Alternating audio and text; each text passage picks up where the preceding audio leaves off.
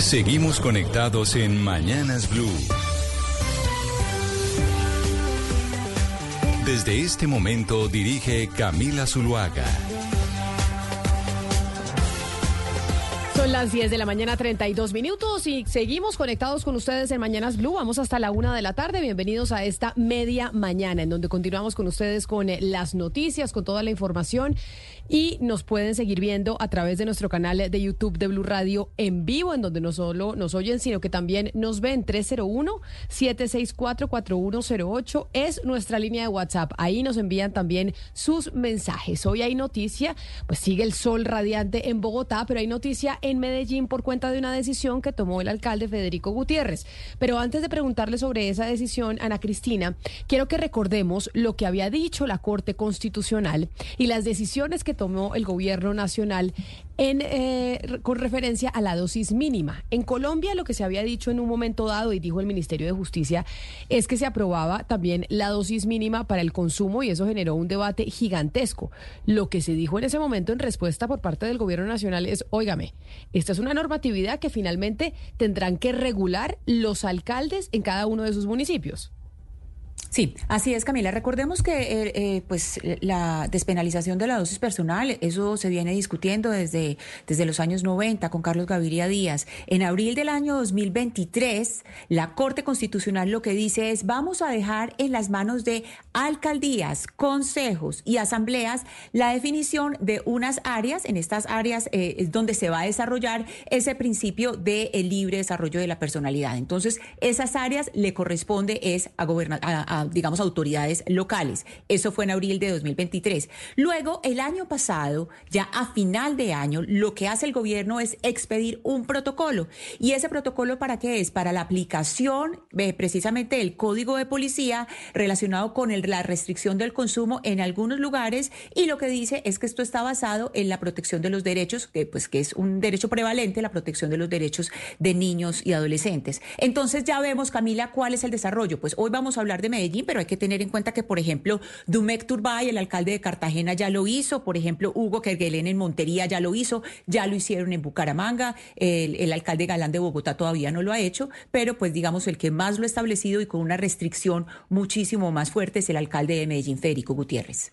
Pues precisamente ese debate que se generó hace algunos, eh, hace algunos meses ya, pues hoy está viendo su reglamentación en las diferentes ciudades. Y sabe, Ana Cristina, que si usted me pide una opinión, ya vamos a hablar con la gente de Medellín para que nos explique lo que va a pasar con el consumo de la dosis mínima, que es eh, pues fumar marihuana, porque la dosis mínima se permite para el tema de la marihuana. Y es que a mí me parece una maravilla porque usted ve las ciudades como Nueva York, como Washington, incluso por ejemplo Berlín, una cantidad de ciudades que huelen todas a marihuana. Entonces uno dice, oiga, fantástico que la gente se quiera fumar lo que quiera pero que se lo fume en su casa. Usted no tiene por qué estar caminando por la calle y estar oliendo la marihuana que se fuma todo el mundo en, eh, cuando usted va eh, caminando por los andenes de la ciudad. Así que creo que eso, entre otras, si bien es cierto que en Medellín dice que es para proteger a los niños principalmente, yo creo que es una buena decisión pues para proteger a toda la ciudadanía que no le gusta fumar marihuana. Yo es que detesto el olor y me parece horrible tener que aguantarse uno cuando va caminando por una ciudad que huela toda marihuana. Eh, sí, lo que es problemático, eh, Camila, en este decreto es que meten la misma bolsa a los eh, microtraficantes, pues a los jíbaros y a los consumidores. Y esto lo que hace es poner un estigma sobre los consumidores que de todos modos pues no están delinquiendo, están haciendo algo que es permitido. Lo que debería haber es una regulación por horarios o fijarse unas zonas donde se pueda hacer, pero no hacer una prohibición total. Porque también hay que, mirar. se pueda fumar en la calle, pero por horas. O sea, que puedan fumar en la calle. Que debería haber una, regulación. Camila, eh, perdón, eh, el espacio público es de todos, el espacio público es de todos. Sí, pero usted en el espacio público no puede tomar trago. Usted en el espacio público no puede tomar una cerveza. Por eso, Camila, déjeme explicarle. Si usted en el espacio público no puede consumir, por ejemplo, licor y no puede consumir marihuana, hay que buscar medidas que no sean la prohibición, porque la prohibición, eso, la prohibición de la dosis personal, eso está en contra de la Constitución, porque la Constitución Pero sí se lo les prohíbe el uso de la dosis personal o del trago, no, que fumen en, en, en la casa y que se tome el trago en los bares. Pues por eso, pero, pero aquí lo que estamos hablando es del espacio público, que el espacio público es de todos. ¿Y qué pasa con esta prohibición?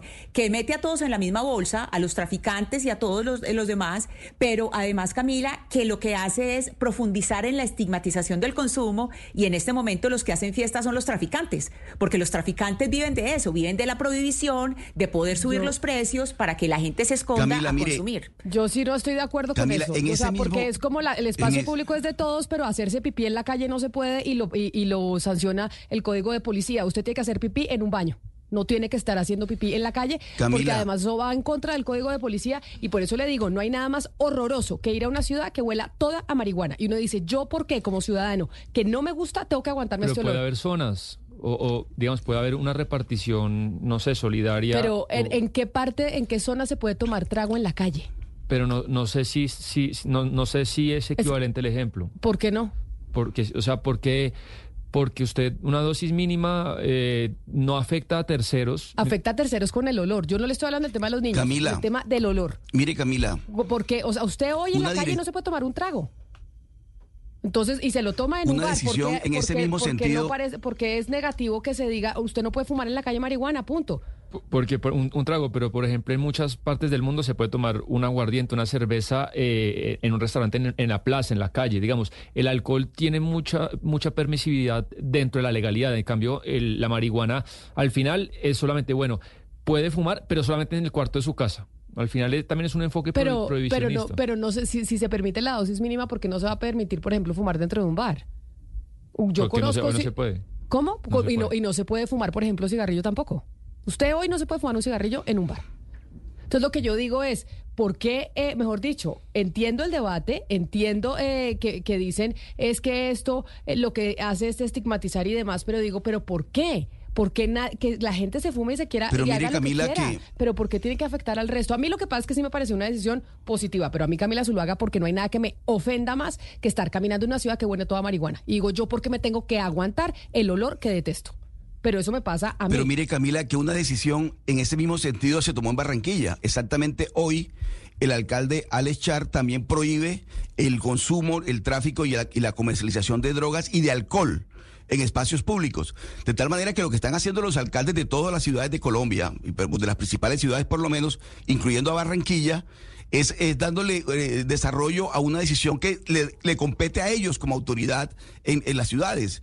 los alcaldes de manera autónoma deciden prohibir el, tráfico, el consumo y, la comercialización de drogas y de alcohol, en el caso de Barranquilla también, en espacios públicos. y eso está bien que se haga porque Oscar, el, tráfico, el, tráfico de drogas no lo prohíben los alcaldes, eh, lo prohíbe la ley colombiana y usted no puede igualar a un consumidor a un traficante. No es lo mismo consumir que traficar. Uno, es ilegal y el otro es ilegal. Pero está incluido en, el decreto se no puede igualar al consumidor con el y el alcalde toma la decisión de hacerlo, Ana Cristina. Pero toda la vida, yo, lo que me refiero es que los alcaldes. El tráfico, el tráfico no, lo, no, lo, prohíbe Alex Char ni Federico, de ni Federico Gutiérrez del consumo, del consumo, la comercialización y el tráfico de drogas y de alcohol además. La comercialización Entonces, en estos casos lo que país, por la constitución, claro, en todo el país, y no son los alcaldes. Por la constitución por todo el país está prohibido. Sí, pero, pero, prohibir que la gente fume en la calle, yo no entiendo por qué se dice que es equiparar al eh, traficante con el consumidor. ¿Por qué, es, ¿Por qué decir, oiga, usted no puede fumar en la calle, puede fumar en su casa? No, pero además, además es igualarlo con, el, eh, con el traficante. ¿Por qué? Porque además, le están sacando del espacio. Lo que dice es, estamos pensando en los jóvenes, en los niños y en su salud y en su integridad. ¿Y eso está malo? ¿Eso es malo que lo haga? No, pero más allá, eh, Yo no creo. Que, digamos allá hay un debate eh, distinto, Oscar, pero dicen a Cristina, porque es que es el espacio público. En el espacio público, Ana Cristina, por eso se lo hago con cosas más básicas. Usted no se puede hacer pipí. No puede, le toca irse a un baño. No, y es espacio público de todos. Entonces, porque entonces digo, más allá de que si uno está de acuerdo o no, sé que la gente quiera fumarse lo que quiera, ¿por qué tiene que hacerlo en el espacio Camila, yo voy a un parque y yo no me quiero encontrar en un parque con un consumidor de droga o un traficante de droga o un vendedor de droga. Supuesto, no, no es una caricatura, Ana Cristina, porque usted no hay nada a la gente que le molesta el olor, ni claro, Camila, le voy a explicar por qué, porque le voy a explicar porque Camila, le voy a decir porque es una caricatura, porque obviamente eh, hacer, pues, eh, hacer pipí en la calle, pues eso es algo que no se debe hacer, ni siquiera eso está prohibido, usted sabe que eso no lo debe hacer. Y lo cierto es pero sí que el, el consumo de, droga, lo que tiene que tener Sí, bueno, entonces, listo, eso no se puede hacer, digamos, eso no se puede hacer.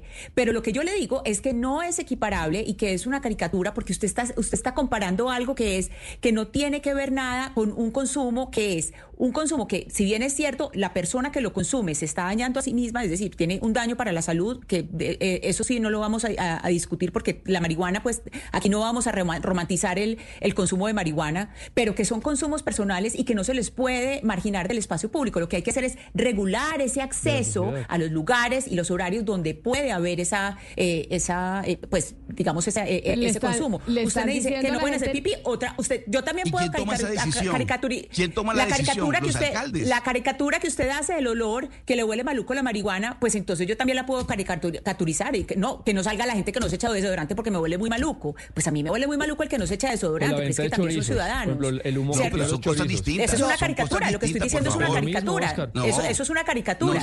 ¿Qué pasa si yo no quiero que me fumen al lado de mis hijos. yo, tampoco quiero que fumen al, lado de mis hijos que son adultos, pero yo sí creo que tiene que haber una regulación donde no se fume al lado de los niños sin se le prohíbe a la gente que huela feo, que no se eche desodorante. Eso sí es caricatura, Si yo pongo un expendio de chorizos eh, y que huele a carne frita todo el día y la pongo enfrente de su casa y ese humo le llega a su terraza. Que venda el chorizo que quiera vender frente a mi ah. casa. ¿Cuál es el problema? ¿Acaso el chorizo me va a matar a mí? No, porque el no olor, me mata. No, porque el olor, el, olor sí afecta a terceros. El, olor afecta a terceros. No, no, no, no, las cosas a los extremos. Y el chorizo usted no lo puede vender en la calle. Usted no puede poner la parrilla de chorizo. Eso, eh, la ciudad está llena de expendio de, parrilla de comida, eso, de pero no, pero no es permitido. Pero está lleno. Usted está ocupando el espacio público y por eso. y seguramente. pero usted no escuadrones de policías. Pero seguramente va a tener, así allá esta medida en Medellín, gente fumando marihuana en la calle. Pero usted no tiene escuadrones. Igual que lo de los chorizos. Esa venta de los chorizos está prohibida en la calle. Y pagando la más cara, además. de Barranquilla se vende chorizo.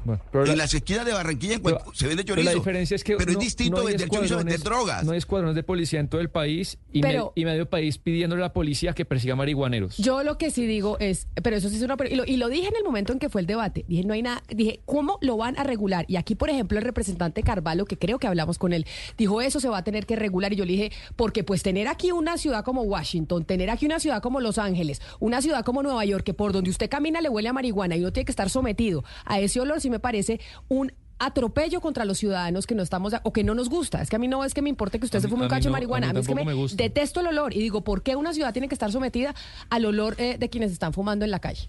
Pero creo que igual estamos discutiendo algo que no es exactamente como lo estamos diciendo, porque entiendo que la medida no es que prohíba eh, la fumada eh, totalmente en las calles de, Medellín, Ana Cristina. Es que saludemos al secretario de Seguridad y Convivencia de la ciudad, Manuel eh, Villa Mejía, que está con nosotros en la línea. Secretario Villa, bienvenido, mil gracias por atendernos. Camila, a ti buenos días y a todos los compañeros de la mesa y a quienes nos escuchan y nos ven en Mañana Blue. Pues aquí estamos en desacuerdo en la mesa de trabajo, unos criticando la medida de ustedes, otros aplaudiéndola, secretario Mejía, pero explíquenos cómo es la medida. Es que no se puede fumar la dosis mínima, no, hay, no puede haber consumo de dosis mínima en la calle en Medellín. En todas las, en, todos los sitios, eh, en todos los espacios públicos de la ciudad, ¿eso es lo que ustedes decidieron? Camila, dejemos claro lo, lo que dices y es Aquí en este decreto nosotros no estamos prohibiendo el consumo de la dosis mínima. La dosis mínima es legal, lo ha dicho la Corte Constitucional, es legal. Entonces, eh, lo que estamos haciendo, obedeciendo a las instrucciones que había dado en su momento la Corte Constitucional, es establecer puntualmente en qué sitios o en qué partes del espacio público aplica la prohibición del consumo de sustancias, incluyendo la dosis mínima, porque en aquellos lugares lo que se busca es proteger puntualmente los derechos fundamentales de los niños, niñas y adolescentes. Entonces el decreto, más que prohibir, lo que hace es que aclara lo que ya prohibió la ley y aceptó la Corte Constitucional y dice, en Medellín puntualmente esa prohibición no puede ser absoluta, solamente aplica para unos espacios puntuales. Y el decreto que ha dicho, se prohíbe el consumo de la dosis mínima en instituciones educativas y 100 metros a la redonda en espacios deportivos y en parques públicos. Sí, incluso eh, para comentar que hay otros alcaldes que han puesto un perímetro todavía más eh, largo, de 200 metros. El, el, perímetro es más amplio. Eh, secretario Villa, Yo le quiero preguntar por las multas, porque eh, la sanción, la sanción que tienen las personas que tengan estos consumos es multas entre 8 a 32 salarios mínimos. Muchas veces este tipo de personas que están consumiendo, eh, pues son personas que no tienen recursos para pagar ese tipo de, multas y ustedes dicen, pues este decreto hay que aclarar que es firmado por Secretaría de Educación, de Salud y Seguridad. Si esto tiene un enfoque de salud, eh, caerles a estas personas con una multa y personas que pueden tener un problema de salud y sin recursos, ¿cómo va a ser ese manejo? Pues carle una persona con una multa de estas y, que además tiene, tiene un problema de, consumo que afecta a su salud. Ana Cristina, de acuerdo, y, es muy importante lo que mencionas.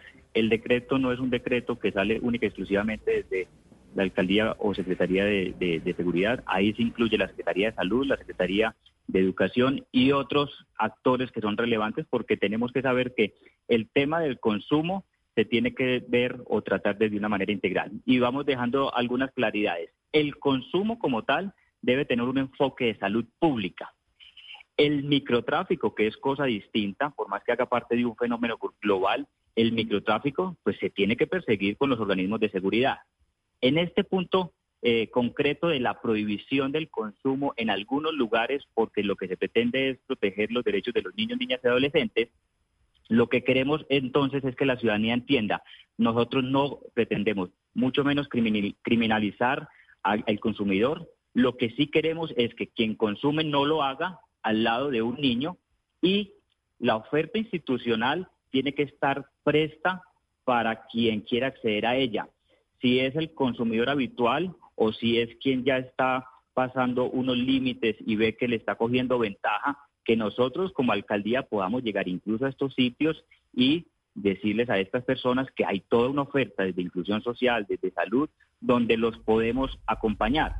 Ahora, una cosa es la prohibición, otra cosa es la reglamentación y otra cosa es la operatividad. Y yo sé que hay mucha discusión alrededor de la operatividad. Y la instrucción del alcalde y nuestra instrucción desde la Secretaría de Seguridad a los organismos de seguridad, especialmente a la policía, que va a ser uno de los organismos que va a operativizar este decreto, es aquí a nosotros no nos interesa a joder, no nos interesa joder a las personas en el espacio público. Tenemos que tener primero un espacio de sensibilización. Lo que queremos que entienda la gente y quienes consumen es que lo pueden hacer, están amparados por la Corte Constitucional, por la ley, pero lo que le pide la comunidad, incluso lo que pide la Corte Constitucional, es que no lo hagan al lado de los niños, niñas y adolescentes.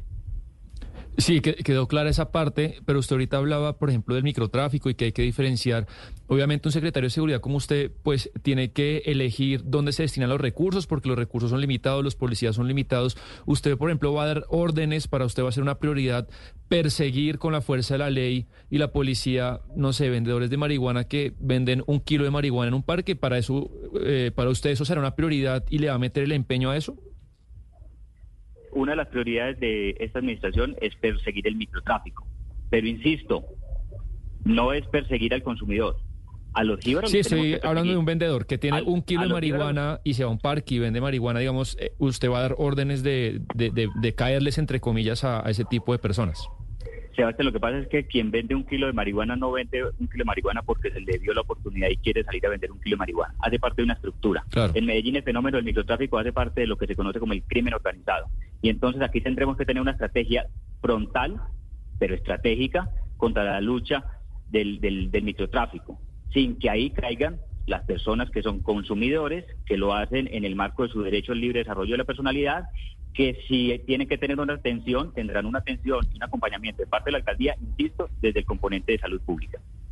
Quiero preguntarle algo, eh, secretario, y es que hablábamos de cómo no permitirle, o aquí decían mis compañeros Sebastián Nora y Ana Cristina, que no permitirle a los consumidores em, consumir eh, la dosis mínima en las calles, pues era estigmatizarlos, pero además no permitirles el uso del espacio público, que es de todos. Y mencionaba yo el tema del alcohol, que el alcohol no se puede tomar en la calle tampoco, pero ellos me decían, pero sí hay bares en donde usted puede ir a una terraza y tomarse un trago, pedirse un whisky, pedirse una cerveza. Eso no pasa con la marihuana. ¿Se contempla y eso es posible? ¿Eso es posible que en una ciudad como Medellín, que seguramente puede ser un ejemplo para otras en el país, haya sitios, eh, establecimientos públicos en donde se permita eh, el consumo de la dosis mínima y no haya ningún tipo de sanción y entonces la gente vaya y se fume su porro allá como se toma la cerveza? Pues como está la normatividad en este momento, lo que nosotros hemos hecho es, en algunos lugares, prohibir. Eso quiere decir que en algunos otros lugares, eh, lo que está por fuera de esos que están prohibidos, está permitido el, el, el consumo. Y nosotros somos respetuosos de lo que ha dicho la Corte Constitucional. Eh, el consumidor tiene su derecho, nosotros no lo vamos a perseguir. Lo que sí vamos a hacer es a concientizar a la gente de que su derecho es válido, pero también tiene que ser válido hasta donde llegan los derechos de los otros. Y nosotros somos conscientes de que esto puede ser un problema y hace parte de una de las dificultades dentro de lo que se conoce como factores de convivencia. Muchas personas, por más que haya alguien que esté consumiendo en el espacio público y sea permitido, porque no está ni en una institución educativa, ni en un parque, ni en un centro deportivo, pues hay gente a la que le choca que consumen. Entonces, es un reto que tenemos desde el punto de vista de la convivencia para que haya consumo, pero también haya consumo responsable. Sí, yo, eh, yo creo que lo, que pregunta usted, Camila, también, pues es que los espacios libres de humo, no si no aceptan vapeadores por, ni, ni cigarrillo, ¿por qué van a aceptar eh, marihuana? Pues yo creo que eso entra dentro de los espacios libres de humo en restaurantes y... Pues porque se pueden crear centros para eso. Se pueden quedar centros de consumo de eh, dosis mínima, o sea, de marihuana, de vapeadores, de cigarrillo, etcétera, etcétera. O sea, porque si se dice que en el espacio público se está estigmatizando al que eh, consume marihuana, ah, entonces no, yo pues, pensé que no se pueden crear que sitios que también vayan y, ahí sí y, que la gente y, no y no le perturbe a uno el olor. Es que yo haría exactamente lo mismo con el cigarrillo. O sea, uno por qué se tiene que aguantar el olor de otro. Por eso yo creo, yo creo que esa, yo creo que la marihuana está dentro de esa misma regulación, pues de los espacios libres de humo como los vapeadores pues no, no veo razón por qué no, pues no, no, le veo ninguna razón para que no esté dentro de la misma regulación. Pero, secretario, yo le quiero preguntar por cómo eh, esta norma va a abordar a los menores de edad. Y se lo pregunto por qué, porque en muchas instituciones educativas lo que están haciendo las estructuras criminales es que se valen de los mismos menores de edad que están en distintos grados para eh, repartir la droga. Entonces, eh, cuando se trata de menores de edad, ¿cómo va a ser? Y cuando hay reincidencia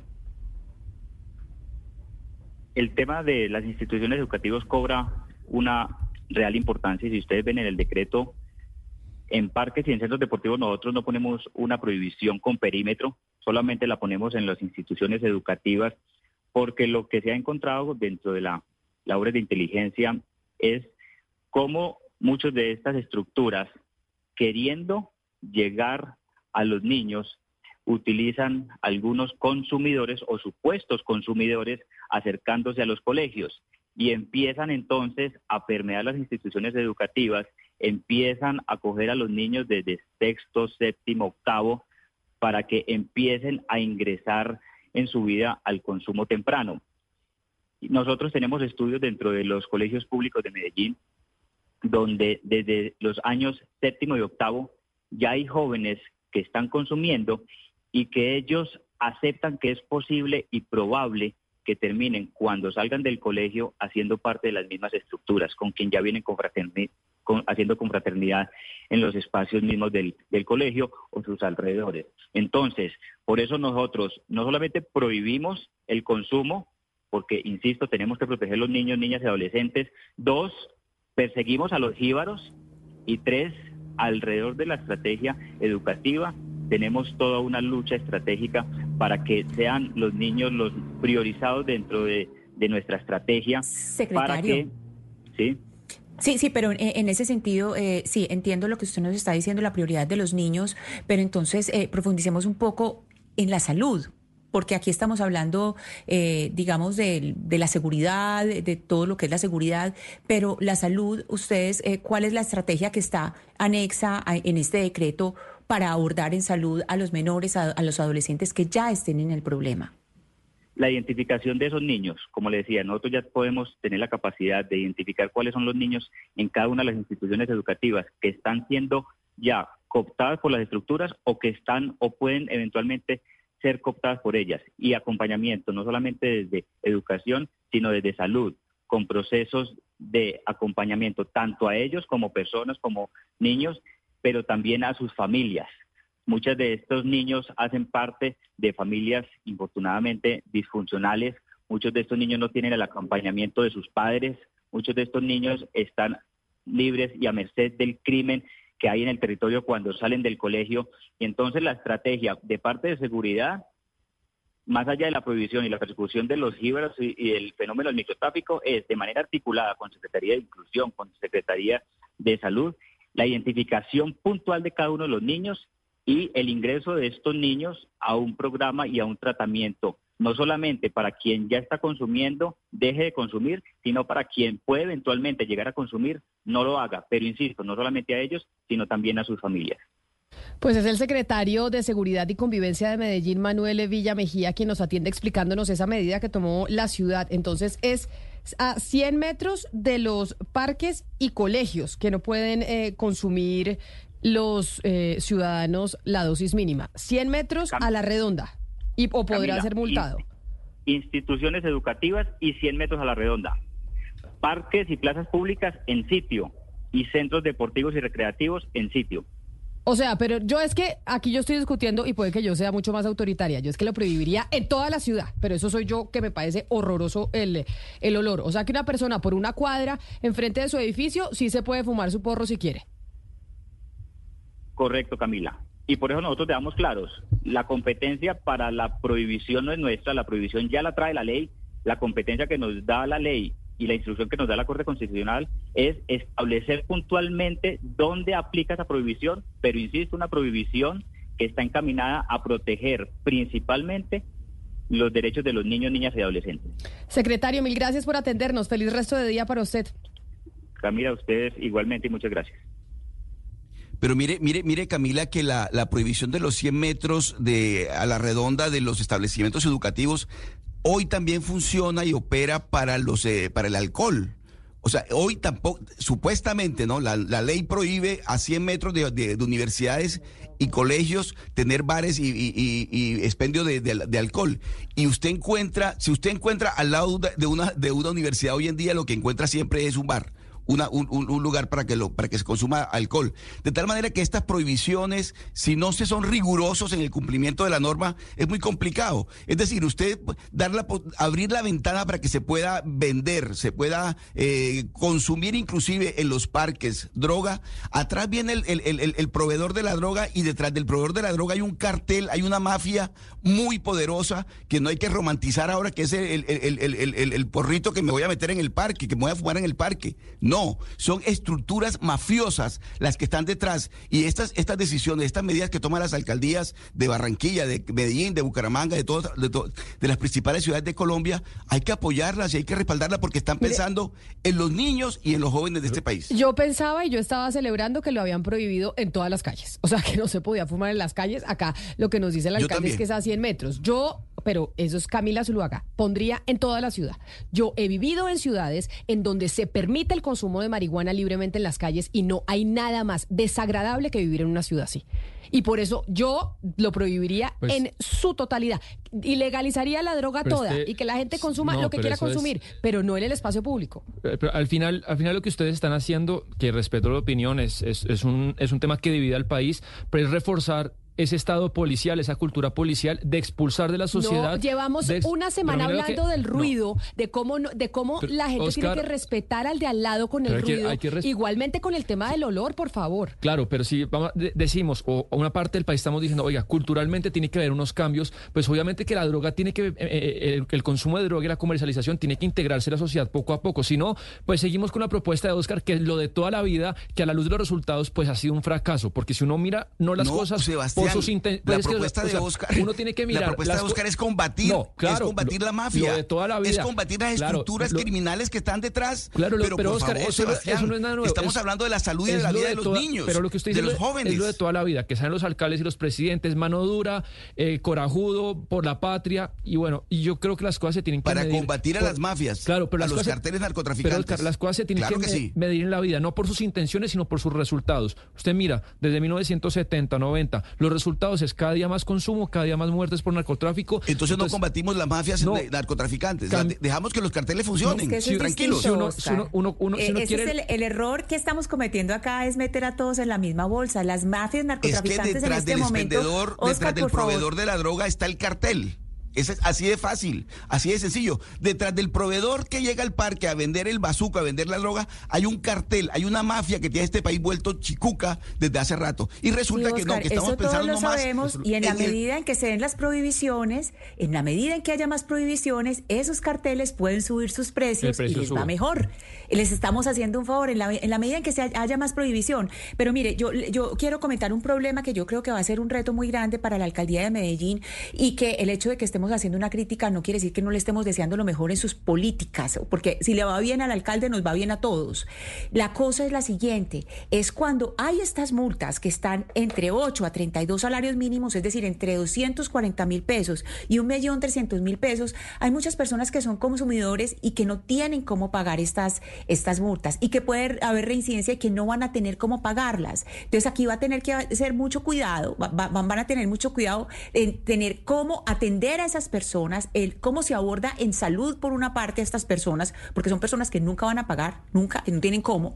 Y lo otro es la parte educativa, que yo en eso sí estoy de acuerdo con Camila y es y con la comparación con el ruido. Aquí hay un componente educativo de cultura ciudadana que se tiene que empezar a dar, porque uno no puede afectar el espacio del otro, sea con el ruido de uno, con el humo de uno, tiene que haber un espacio donde quepamos todos y donde aprendamos a respetarnos, porque así como hay mamás que no les gusta, pues es que no creo que haya ninguna mamá que le guste que le fume marihuana al lado del hijo. Pues yo creo que ese, es el Pero primer es que Por eso, por eso, no le ponía, por eso no le ponía la discusión del niño, porque siempre con el tema de, la, de las drogas se pone el, el niño y el menor como argumento. No, yo no le estoy poniendo el menor como argumento. Yo, de hecho, abogaría por la legalización de las drogas, totalmente, en su totalidad. Pero lo que digo es, tiene que haber un respeto por el otro. Y si yo no comparto y no quiero fumar, ¿por qué me tengo que aguantar un olor que a mí no me gusta? Porque yo, porque usted está en su libertad de fumarse eh, lo que quiera, fúmese lo que quiera en su casa, en donde a mí no me afecte. Eh, que es lo mismo que hemos estado hablando con el tema diciendo, Yo tampoco tengo que aguantarme el, el sonido de los demás, el ruido de los demás, pero por eso aquí hay un componente de cultura ciudadana y por eso es importante decir que este decreto no está firmado solamente por el doctor Villa, que es secretario de Seguridad, sino por el secretario de Educación y el secretario de Salud. Y tiene que ser una cosa integral y no estar hablando de eh, medidas autoritarias y, y estarlo mostrando como un autoritarismo, porque en esa medida estamos estigmatizando al consumidor y no es así como se va a acabar. Estigmatizando al consumidor no es como se va a acabar. Lo que le estamos haciendo, lo, que, estamos haciendo en este momento, hablando de estos autoritarismos, es hacerle el favor a todos los traficantes. Es que ahí es lo que yo difiero. Yo no creo que esto sea estigmatizar al consumidor. Ahí es donde, donde diferimos en la opinión. Yo no creo que tomar estas medidas sea estigmatizar al consumidor. O sea, Colombia no tiene que hacer un cambio cultural con las drogas. No, Seguirlo a lo, de toda la vida. Le estoy diciendo que legalice lo que quiera. Lo que digo es, no venga porque voy a cambiar eh, mi, mirada frente a cómo, la, cómo, es el, tratamiento contra las drogas, que yo tengo que aguantarme que usted venga y me fume al lado mío. Sí, pero hay cosas que, que, hay, grises que la, que la sociedad tiene que hacer consensos entre un lado y otro. Pero si seguimos con lo de toda la vida es, oiga, las drogas son malas, persigámoslas. Yo no le he dicho que las drogas son malas, ni le he dicho que hay que perseguirlas. Parece que es un enfoque le acabo de decir que las legalice las mafias todas. que están sí, detrás. Claro, en su baño, pero en su criminales. O, o, no, fúmesela en un bar que creen para que, para que fume la gente marihuana dentro del bar. Es un, tema, es un, tema, social al igual que el alcohol. Y digamos, si lo, lo podemos, nos podemos poner los, tapar los ojos 50 años más. No, es que yo creo que ustedes están yendo por una discusión que es el tema de la estigmatización del consumidor, de que la droga eh, deberíamos tratarla de una manera distinta. Le digo, estoy con usted, legalice la droga. Totalmente, 100%. Cree centros de consumo privados en donde la gente, como va a un bar a tomarse un trago, vaya y se fume su porro, se meta eh, su pase de, cocaína, haga lo que quiera, se meta los hongos, las pepas, todo lo que quiera hacer. Pero que no lo haga al lado del en el espacio público. Porque yo no tengo por qué aceptar que usted lo tenga que hacer al lado mío. Si usted lo quiere hacer, vaya y lo hace en un sitio privado, en un bar que se cree para eso. Pero no puede ser que entonces ahora los que tenemos que hacer las concesiones somos nosotros, que somos la minoría, porque los, los consumidores no son la mayoría de la población es mi opinión. Por eso es que digo que yo, puedo ser más. ¿Usted cree que son mayoría? Son minoría. Por eso le digo, yo creo que son minoría. Exacto. Entonces, ¿por qué no creamos unos sitios, unos bares en donde puedan ir a fumar? Igual que como usted va y se toma su cerveza. O que puedan ir a comerse los hongos que se quieran comer. Lo que quiera. Pero no al lado de la gente que no lo comparte. Es que es lo mismo que le digo. Si usted quiere irse a una fiesta de trans toda la noche en un ruidajo, hágalo en un sitio en donde no afecte a, los vecinos. Y donde, usted y donde los vecinos puedan dormir.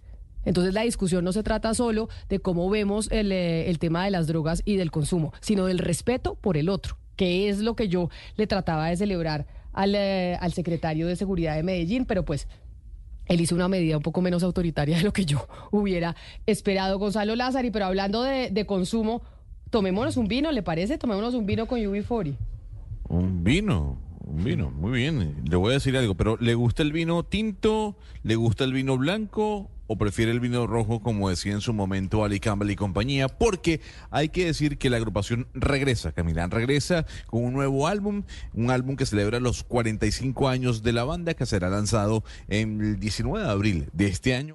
Bueno, hay varias noticias económicas que hemos recibido entre ayer y hoy, Sebastián. Tiene que ver con lo que dijo el DANE del crecimiento de la economía colombiana en el 2022 en noviembre, la, el mantenimiento de la calificación de Standard Poor's eh, en BB+, ¿no? Es que la tenemos triple B más pues, eh, eh, eh, para Colombia, pero con alguna perspectiva negativa. depende de la calificadora. entiendo solamente son cuatro las que tienen ese tipo de acreditaciones y esa Standard Poor's nos tiene ahí. Digamos, la, buena noticia que ayer nos dio nuestra compañera Marceli que recibió el país es que en noviembre la economía colombiana creció 2.24 porque lo que había pasado en el tercer trimestre es que la economía había caído. Octubre también fue caída, entonces si se confirmaba Camila caída en noviembre y en diciembre, prácticamente empezamos este año nuevo oficialmente en esta inflación. Entonces, y como diciembre suele ser pues un poco eh, agitado por el tema del consumo, la Navidad de eso, pues esperaría que diciembre sea parecido a noviembre. Entonces, digamos que el gobierno esquivó la recesión por ahora. Esa es la buena noticia que ayer supimos. Bancolombia es el banco más grande del país, el que tiene más usuarios. Y Laura Clavijo es la directora de investigaciones económicas de Bancolombia, precisamente, y está con nosotros para hablarnos y explicarnos de las noticias económicas que tuvo ayer el país y cuáles son las perspectivas para el próximo año. Clavijo, bienvenida. Mil gracias por estar con nosotros hoy aquí en Mañanas Blue. Muchas gracias, un saludo a todos eh, y gracias por abrirnos este espacio. De las investigaciones que ustedes tenían basados en el consumo de, de los usuarios de Bancolombia, ¿coinciden con lo que entregó el DANE, que efectivamente noviembre fue un mucho mejor mes contrario a lo que se esperaba todo el mundo? Pues en efecto, eh, el el DANE ayer nos trae una información de ICE a nivel de noviembre y en línea con lo que mencionan, pues cerramos ese tercer trimestre en materia de PIB con una contracción de menos 0.3% que pues asombró hasta los análisis más eh, bajistas. Eh, así que buena noticia desde el punto de vista de noviembre lo que nos trae esa información.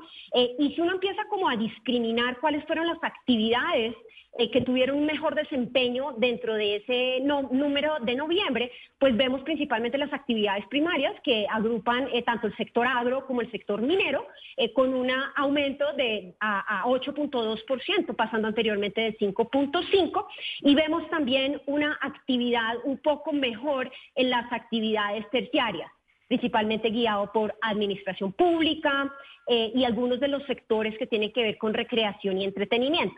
Y esto me lleva a contestar un poco tu pregunta de cara a cómo estamos viendo el consumo, que sabemos ha estado muy rezagado por el alto impacto de tasas de interés y la desaceleración económica generalizada. Y lo cierto es que el mes de noviembre fue bastante más favorable en esta materia de eh, consumo.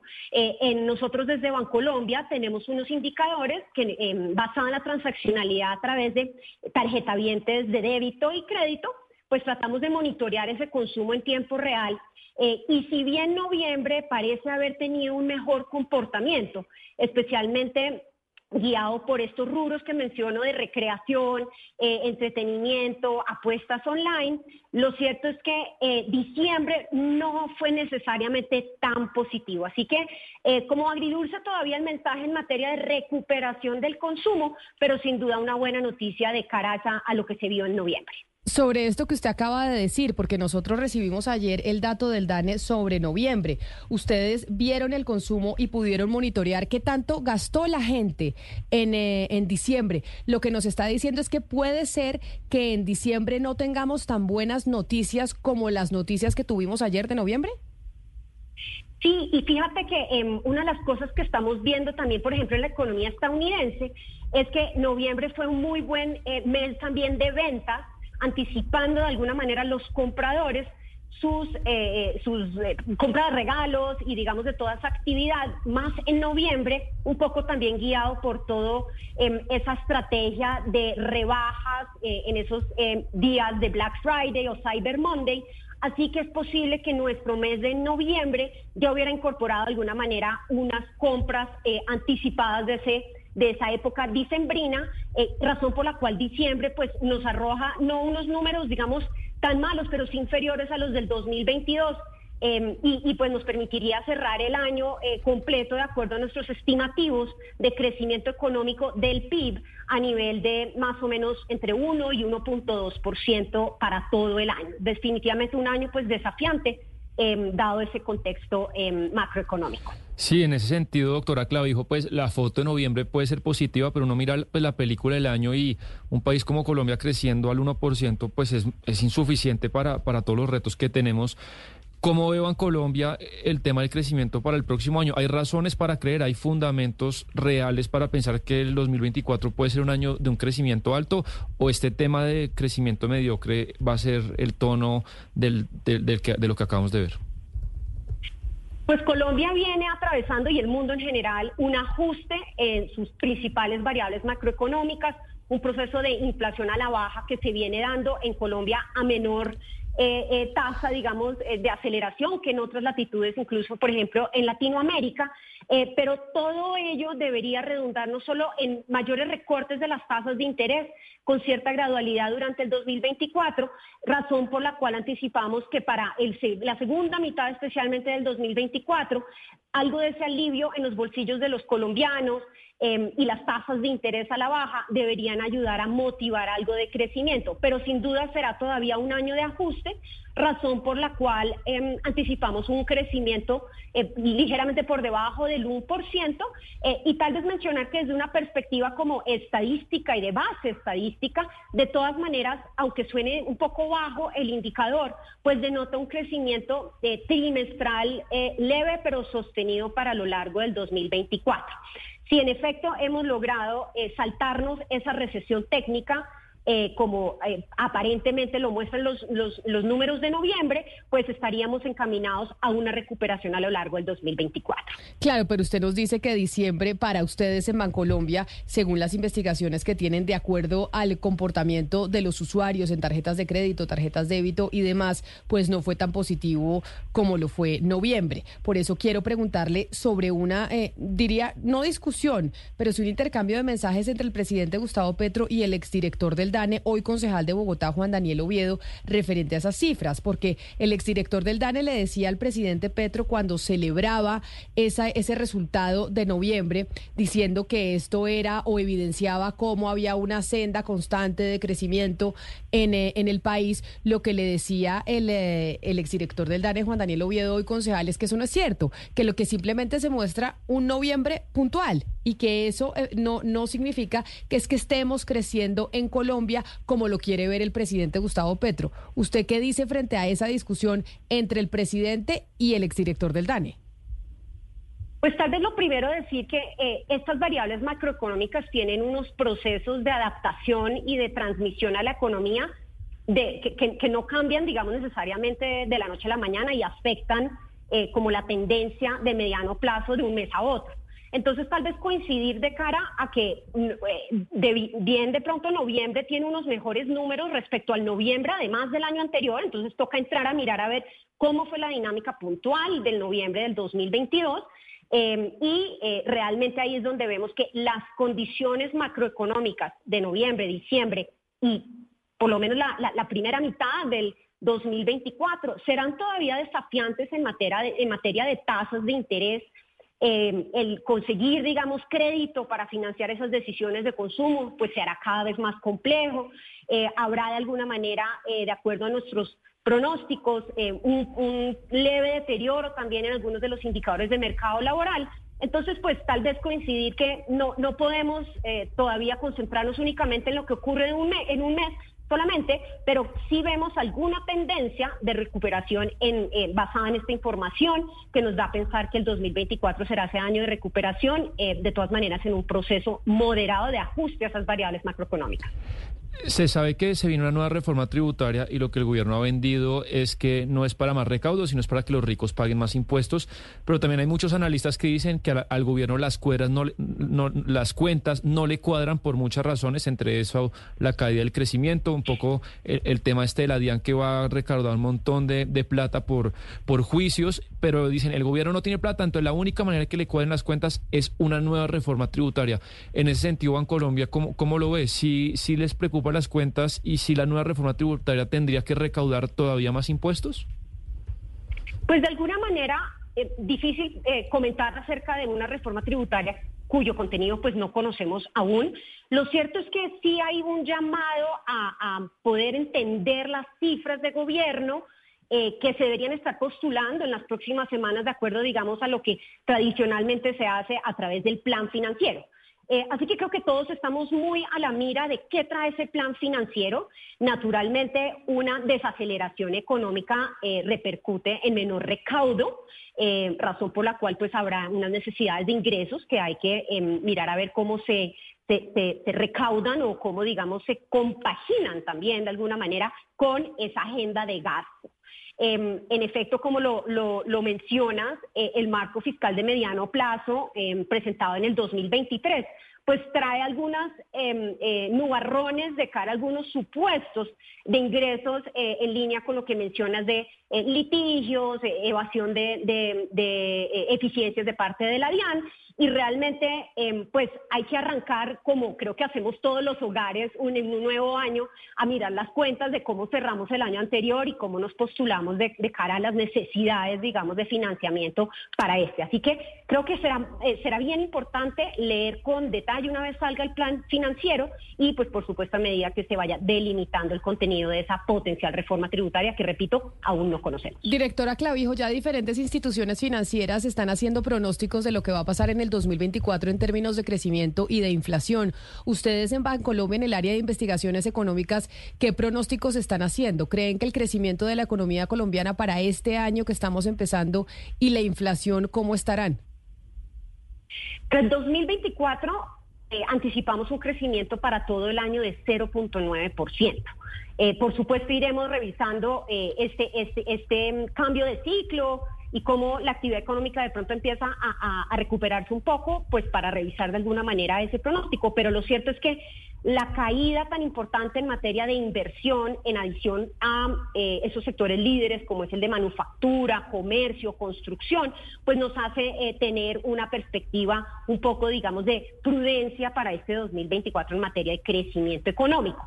Eh, y en materia de inflación, sin duda, pues ha sido una corrección importante de los niveles desde el 13% a nivel de marzo del 2023 hacia un cierre del 9.2%, 9.3% a nivel del 2023. Eh, para el 24, no obstante, vemos, digamos, ese proceso de desinflación em, cogiendo un poco más de terreno sí anticipamos que habrán algunas presiones que se pudieran eh, eh, materializar y tenemos un pronóstico de 5.9% de inflación para este 2024, todavía distante de la meta del Banco de la República del 3%. O sea que ustedes están más negativos que el gobierno nacional, porque el Banco de la República dice 3%, ustedes dicen 5.9% de inflación y el ministro Ricardo Bonilla hoy hablaba de crecimiento para la economía colombiana del 2024 en 1.2% y un 1.5% y ustedes dicen que vamos a crecer un 0.9%. Es decir, Bancolombia y el área de investigaciones son menos eh, positivos que lo que es el Estado colombiano hasta el momento. Las cifras están basadas de alguna manera en lo que nos trae como esa historia. Eh, iremos monitoreando, por supuesto, cómo se siguen dando estos ajustes, cómo las tasas de interés que empiezan a recortarse efectivamente se traducen en mayor actividad económica eh, y que, de todas maneras, ese esos posibles riesgos a la senda de inflación, que son, por ejemplo, el fenómeno del niño y su impacto sobre alimentos, sobre los precios de la energía, em, pues no terminen, digamos, eh, afectando también esa senda de eh, caída de inflación. En el mundo los bancos centrales están manejando esto con mucha cautela. Eh, entonces pensar en anticipar recortes de tasas, para que nuevamente hayan rebrotes de inflación, pues sería algo que finalmente va en detrimento pues del crecimiento eh, económico y del proceso, digamos, de enfriamiento de la economía mundial. Pues es la directora de investigaciones económicas del banco más grande de Colombia, de Bancolombia, Laura Clavijo. Mil gracias por estar con nosotros hoy aquí en Mañanas Blue. Un gusto, Camila. Un saludo a todos los oyentes. La perspectiva en términos de inflación de todos es mucho mejor. Yo ahí soy más eh, escéptica porque Pesimista. dicen, sí, yo soy más pesimista, pero sí es cierto que todos Pero- están hablando que en el 2024 la inflación va a ceder de forma importante. Yo es que con lo que está pasando a nivel geopolítico, a nivel internacional, creo que eso puede ser eh, un poco más difícil. Sí, no, y mucha gente como usted, Camila, dice que, que hay retos, eh, por ejemplo, no se sabe la intensidad del fenómeno del niño, cómo será. Acá estoy leyendo que JP Morgan le, le, le hace, le concede una entrevista a Valor Ana- Analytic y las estimaciones de crecimiento es exactamente la misma que Bancolombia, 1% para este año, que si uno descuenta el crecimiento de la población es prácticamente un estancamiento. Entonces sí, son, pues son números pobres. Y por último, qué pena, Oscar, sé que ahí, eh, ahí se va a meter... eh, yo sí quiero ver al gobierno, Camila, sea este gobierno o cualquier gobierno, que es demasiado tentador tener una reforma tributaria en el Congreso y no meter artículos para aumentar el recaudo. O sea, y ojalá me calle en la boca, pero yo quiero ver un gobierno que pase una reforma tributaria donde el recaudo no aumente. Pero la reforma Eso- tributaria lo que busca es todo lo contrario, es lo que ha dicho No, y, el, contrario. y el- y el presidente Gustavo Petro. no lo contrario, es, quitarle, intercambiar quitarle a las empresas Claro. para pasarle a las personas naturales. Pero yo quiero ver un gobierno de Colombia, sea de izquierda, de derecha o de centro, que tiene problemas fiscales y no aumenta el recaudo.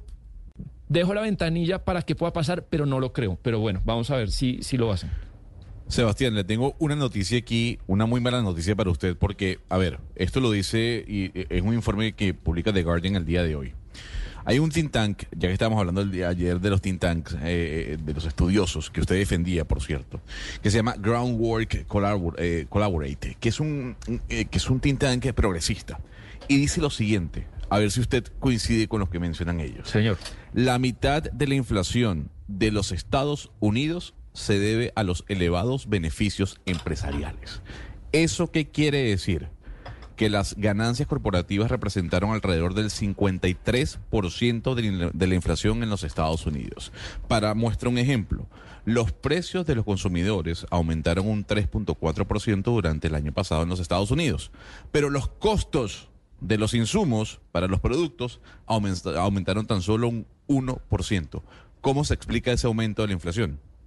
Le pregunto a usted, que ha dicho, porque esta teoría que, es, que publica... Fue la discusión que hubo acá y que, y que Eh, respondió Bruce McMaster, eh, el eh, presidente de la sí. ANDI, sobre el tema porque hubo un estudio similar en el banco, fue el Banco de la República, ¿no? No. O, o en el Ministerio de Hacienda. No, hay una académica de Estados Unidos que, que un poco abraza esa greed inflation, le, le llaman un poco, que, que la inflación se debe un poco a, este, a esta codicia empresarial y también a partir de un estudio del FMI que, que, que dice que la inflación terminó generándole ganancias extraordinarias a, a ciertos sectores empresariales. Eh, Un poco sea, por ahí eso- la cosa. Eso quiere decir que este informe coincide con lo que dice el presidente Gustavo Petro, ¿no? Y lo De que dice el Ministerio de viene, Hacienda. vi- Sí. viene ligado con, con- por culpa de los empresarios. Que a pesar de que suben los, los, los precios a los consumidores, los costos, digamos, no vienen con ese crecimiento porcentual.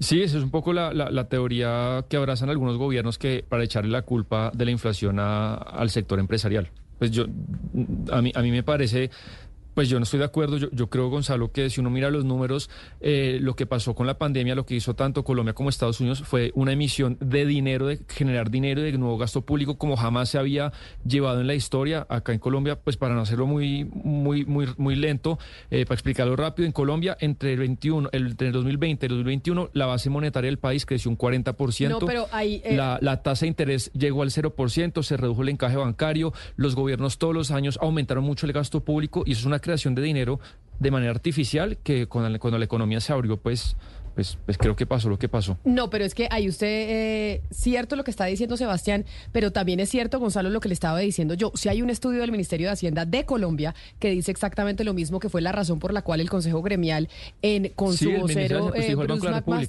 Claro, pero le dije Ministerio de Hacienda y usted me dijo que no. No, el Ministerio de Hacienda cogió a esta académica de Estados Unidos y al FMI para, para hacer su, su, digamos, su, su comunicado. Ellos hicieron un comunicado. Claro, enviaron Mira, un comunicado sí, diciendo que no es. estaban de acuerdo con la forma en que se había hecho el estudio, que tenía alguna serie de falencias, etcétera, etcétera, porque ese fue, Gonzalo, precisamente uno de los argumentos que utilizó el ministro de Hacienda, Ricardo Bonilla, para explicar por qué hubo presiones inflacionarias eh, el año pasado. Le sigo trayendo un datico a Sebastián para ver si lo logro convencer de que al menos se abra mentalmente a esta posición que eh, producen o que generan desde los Estados Unidos. Casi el 60% de la caída de los insumos de bienes y servicios clave se debió a las grandes caídas de los costos de energía, Sebastián, eh, como el combustible para aviones y el diésel, mientras que los costos de transporte y almacenamiento han caído un casi, un casi 4% desde el año 2021. Aún así, a pesar de esa caída drástica en los insumos o en los costos, en este caso la energía, los precios siguen siendo Claro, altos. por- los consumidores siguen pagando alrededor de un 25% más por alimentos. Claro, precisamente cuando, por ejemplo, eh, eh, usted dice, se ca- ca- han caído mucho los costos y eso ha ayudado a la inflación del mundo, pero cuando usted, Gonzalo, aumenta la cantidad de dinero en la economía de una manera tan extraordinaria como se hizo a través del crédito bancario, a través de nuevo gasto, a, través de subsidios, todo ese dinero para que se drene, eso toma mucho tiempo, toma meses. O sea, ¿cómo será la cantidad de tiempo que toma que acá el Estado colombiano con una inflación del 13% eh, en tres años casi que no la, ha podido bajar muy poco? O sea, ese dinero para que se drene toma tiempo, eso no es de un, de un tiempo a otro y para eso pues se suben las tasas de interés, pero, pero eso toma tiempo. Son las 11 de la mañana, 29 minutos. Bueno, vamos a hacer una pausa y volvemos con música y noticias de, de Sofía Vergara, Gonzalo, porque entiendo que TMZ publicó una noticia delicada sobre nuestra Sofía, que está muy exitosa y estrenando su serie de Griselda Blanco. Esta es Blue Radio, la alternativa. Ayer estábamos hablando del discurso de Javier Milei, que es uno de los más vistos del Foro Económico de Davos. Y también hemos hablado de la inteligencia artificial, que es otro de los temas importantísimos en este Foro Económico, en donde se está discutiendo, Lucas, cuáles son los efectos o cuáles serían los efectos de la inteligencia artificial en el mercado laboral. Y ya ayer, con el discurso de Javier Milei, uno ve unas cosas impresionantes Sí. que puede generar la, la inteligencia artificial. Pues Camila, usted se acordará que Javier Milei, esa frase que tanto hemos oído de que el occidente está en peligro, Por ¿en qué el idioma la dijo? corporativismo. ¿En qué idioma la dijo? Él la dijo en español, ¿no? Sí, señora, la dijo en español. En español argentino. sí, sí, sí, porque el español argentino es distinto al nuestro y demás. Exactamente, lo dijo en español y Elon Musk se ha declarado fan de Milei, ha escrito un montón de trinos sobre él, de hecho ayer subió un meme eh, un poco sexual sobre el tema. Usted sabía que la entrevista de Tucker Carlson, quien Sí. echaron de Fox News, que hizo eh, para Javier Milei, con Javier Milei, para Twitter, para su espacio en Twitter, ha sido la entrevista más vista de la historia. O sea, creo que en Twitter no hay ningún video más visto que esa entrevista que le hizo Tucker Carlson a Javier Milei. Yo me imagino que en esos términos de algoritmos y demás, Sí. seguramente también desde Twitter favorecen que se comparta más ese contenido, porque usted ya sabe que no es que uno vea lo que quiere ver, sino ve lo que el algoritmo le pone. Exactamente. O sea, que mano- hay mano negra de mosca ayudándole a Milei. Yo creo. Ya, no, a- a como Milei- nosotros le ayudan a los demócratas, ahora Mosca le ayuda Y yo creo que a les puede estar ayudando a Tucker Carlson, porque Claro. además quiere también que estos eh, shows que se hacen a través eh, de Twitter pues sean exitosos. De hecho, creo que acaba de contratar, ¿cómo se llama este periodista que echaron de CNN?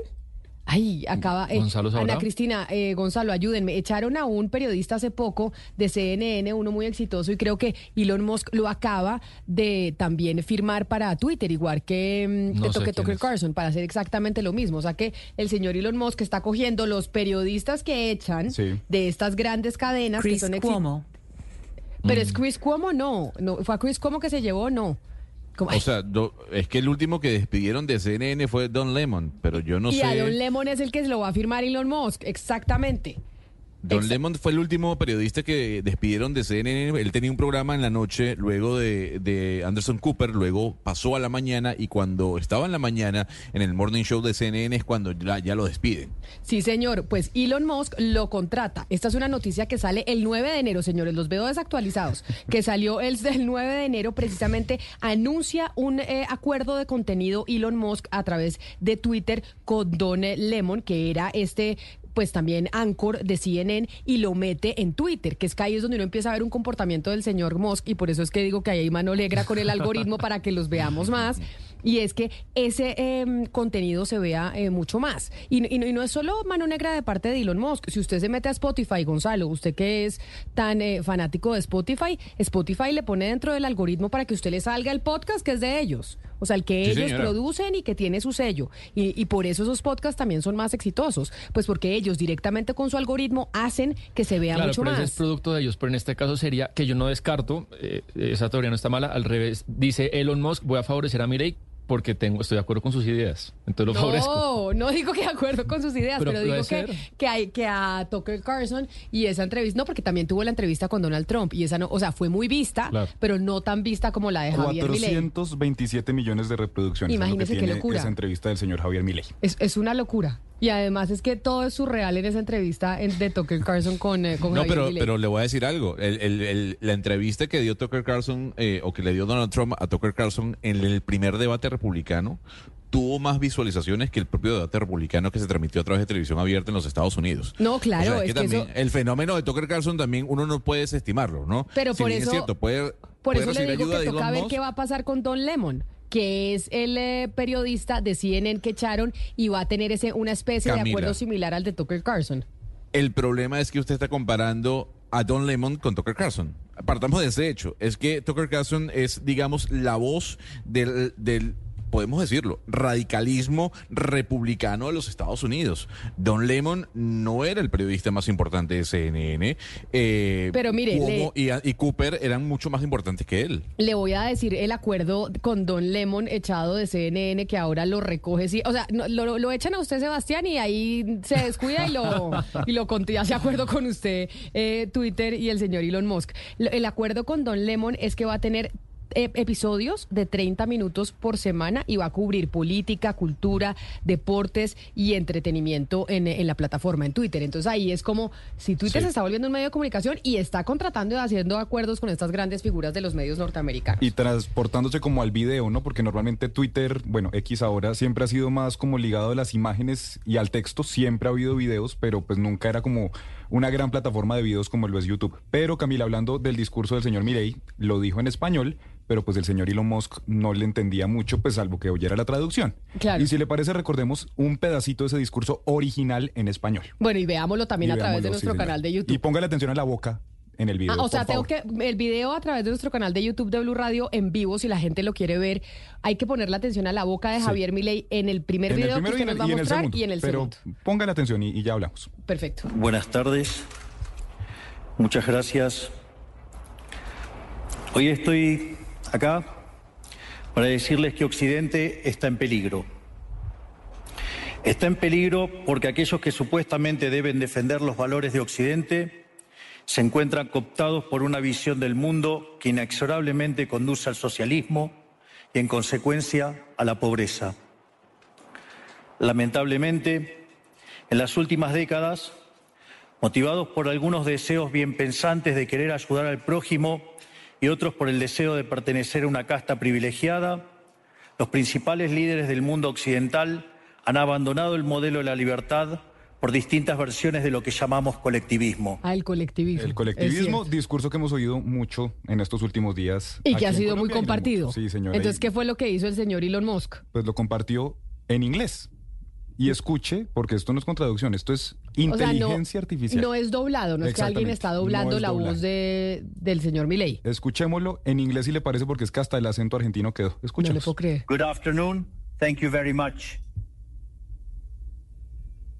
Today I am present to inform you that the Western world is facing a significant threat. Qué locura. It is in danger because those who are supposed to defend the values of the Western world are co opted by a worldview that inevitably leads to socialism and consequently to poverty and economic deprivation. Si usted era traductor simultáneo, la inteligencia artificial le quitó ya el Uno de los trabajo. 40, pues, el 40% Sí, de esos o puestos. sea, que- si usted, Gonzalo, quería ser traductor simultáneo, olvídese, porque ya Olvídese, que le no. traduzcan con el acento, además, Y, y además sí puede ser Milei, pues digamos, tiene, tiene el tono de Milei también. pues claro, es que le traducen con el tono, o sea, es la misma, o sea, es como si él estuviera, yo no sé si ¿Hablando en mi ley inglés? habla inglés, ¿habla inglés? Yo creería que sí, pero no sé. Pero sí, No, es creería que exactamente. Exactamente igual. Y no solo eso, sino que es una herramienta, Camila, que está abierta al público. O sea, que usted y yo, ay, pero entonces, ¿por qué no la hemos usado Se para nuestras entrevistas, Lucas? Heygen. Heygen. Heygen.com, usted se mete y pues hay unas mensualidades, pero también hay una, una parte que es gratis y usted se mete ahí y lo hace. Y de hecho yo la puedo poner a usted a hablar en francés si quiere, coreano, chino. Óigame, adoramos, Gonzalo, a nuestra querida amiga Mariana Palau. La queremos, Sí, la no. extrañamos mucho. Pero entonces la inteligencia artificial va a hacer que la extrañemos menos y que podamos poner ahí en la página de internet y que ya nos traduzcan con el acento de la persona que está hablando con nosotros. Que nuestra inversión sea mucho menor, ¿no? A la hora de buscar una, un traductor. Aquí lo interesante. Oiga, pero eh, se lo digo en Camila, serio, sí sería interesante para los oyentes No, no, hacernos no, la traducción con la página de Pero- una pero y con es el acento increíble. y todo. Ahora le voy a decir algo, es que esta compañía que menciona, que menciona Lucas, es una compañía que viene, eh, se viene hablando de ella hace mucho tiempo, mucho tiempo digo, desde unos cuatro años, tres años para acá, Camila. La funda uno de los creadores de Snapchat, eh, que se llama Joshua Shu. Y esa compañía ya había sido popular el año pasado, no, me, no sé si fue en el mes de octubre o en el mes de septiembre, cuando se hizo viral un video de Lionel Messi hablando en inglés. Igual, con, lo- con, los labios, eh, sin ninguna eh, imperfección, con, la, con el mismo acento. Y a partir de ese momento, esta empresa tomó notoriedad por lo que podía ser dicha aplicación. Pero digamos que es una mm, reconocida empresa a la que le han metido mucha platica, eh, incluso para fu- su fu- su fundación le metieron una, una, una- una inversión de 12 millones de dólares y la crea uno de los creadores, valga la redundancia, de Snapchat. Me están escribiendo aquí también del equipo de producción que el nuevo celular de Samsung S24 que se lanzó hace dos días tiene traducción en tiempo real para las llamadas. 12 idiomas incluye. Es decir, usted ya, yo tengo una amiga china Sí. entonces la- y de pronto eh, nos sentimos más cómodas yo hablando en español y ella en chino. Entonces yo la llamo y le digo, ¿qué hubo, Luliu? Y ella le suena chi, chi, chon, ta- chon. tal cual. Y ella me, me responde en chino y yo la oigo en español. De hecho, cosa tan la, impresionante. la promoción con la que están anunciando esa nueva función de Samsung es llamando una pizzería en Corea, creo, donde hablan en inglés, pero la pizzería en Corea pues escucha la llamada en coreano. Qué cosa tan Es loca. una locura. Ana Cristina, yo tengo la abueli- la mamá de una amiga mía que tiene nietos y sus nietos viven en Estados Unidos y ella no habla inglés. Y entonces, pero ella va a cuidar a sus nietos allá en Estados Unidos y salen a cine y todo. Y yo le preguntaba, y yo le digo, oye, pero ¿cómo haces si tú, si, eh, tú no hablas inglés y tus nietos no hablan español? ¿Cómo pueden comunicarse, ir a cine, comprar las boletas y demás? La señora con el celular y el Google Translate y le habla al celular y se lo pone al Camila. y viceversa. Eh, Camila, sí, eh, o sea, la, la charla de tecnología, pues sí, siempre es eh, fascinante y todo, pero hay que decirle a la amiga que es fundamental que los niños hablen el idioma de los abuelitos. Ah, estoy de acuerdo, O sea, estoy de acuerdo. No, a la amiga hay que decirle, eso es fundamental en la vida. Hablarse con los abuelitos en la misma, eso es el Pero idioma mire del que ahora- corazón. que ahora la tecnología- Es fundamental, ahí no, sea, hay, ahí no hay traductor. La abuela va a poder llamar a sus nietos ahora con este celular que No, están no, diciendo que lanzaron y la abuela le salida, ¿qué hubo, mijo? ¿Qué más? Y el chino que no habla español le, le oye el ¿qué hubo, mijo? en inglés. Esto a mí me parece. Camila, una- a mí, a mí me tocó, a mí me tocó con un vecino, eh, un, un francés, eh, un francés con un, no sé de dónde era eh, ese francés porque no le entendía nada, y me preguntó algo, le puse traductor y pues nos pudimos comunicar, estaba preguntando una cosa y perfectamente solamente con el traductor, solamente con un traductor. Y Sí, es una cosa, es una cosa muy impresionante. Y es, yo creo que de los, eh, hay dos profesiones que yo creo que ya quedaron chao, porque además cuando usted pone en un traductor de estos, el que yo les digo, por ejemplo, My Good Tape, cuando usted pone su, eh, su transcripción de periodismo ahí, lo primero que le preguntan es idioma. Es que es ni siquiera, o sea, ya ni siquiera es que transcriban el texto en el idioma que usted lo pasa, sino que se lo pueden pasar a otro idioma. Usted hace una entrevista en español y si la quiere escribir en inglés, se la pasan en inglés. No, Es- y es- además cuando usted organiza, y por la ejemplo, fidelidad es impresionante. eventos, eh, Ana Cristina, internacionales, que trae eh, conferencistas internacionales, una de las cosas más costosas dentro del evento cuando usted cotiza es la traducción. Claro. Los equipos de la gente que se ponga los audífonos, la cabina del traductor. Esa gente, mire Gonzalo, dentro, como decía Lucas, dentro del 40% de gente desempleada van a ser los traductores. Qué Y- pecado. Y que que además ganaban buen, súper bien. Súper bien. Y ganaban además- súper bien. O sea, el traductor simultáneo era de lo mejor. O sea, una traducción simultánea de una hora, Camila, eso es súper bien pagado. O sea, y esos son de los primeros que salieron, si, si no es que ya salieron. Pues ya. ya salen. Está el celular que ya le, le- que no necesita aplicación de la que usted habla. O sea, el celular este que están diciendo que lanzaron hace dos días, usted simplemente llama y dice quiero que fulano me oiga en coreano. Y, y- pero no solo para fulano, sino para la producción internacional, Gonzalo. O sea, Oiga. necesita usted esas aplicaciones para la producción internacional. Claro que- y no, y no hablamos Ya, con nuestro ya. inglés chapoteado.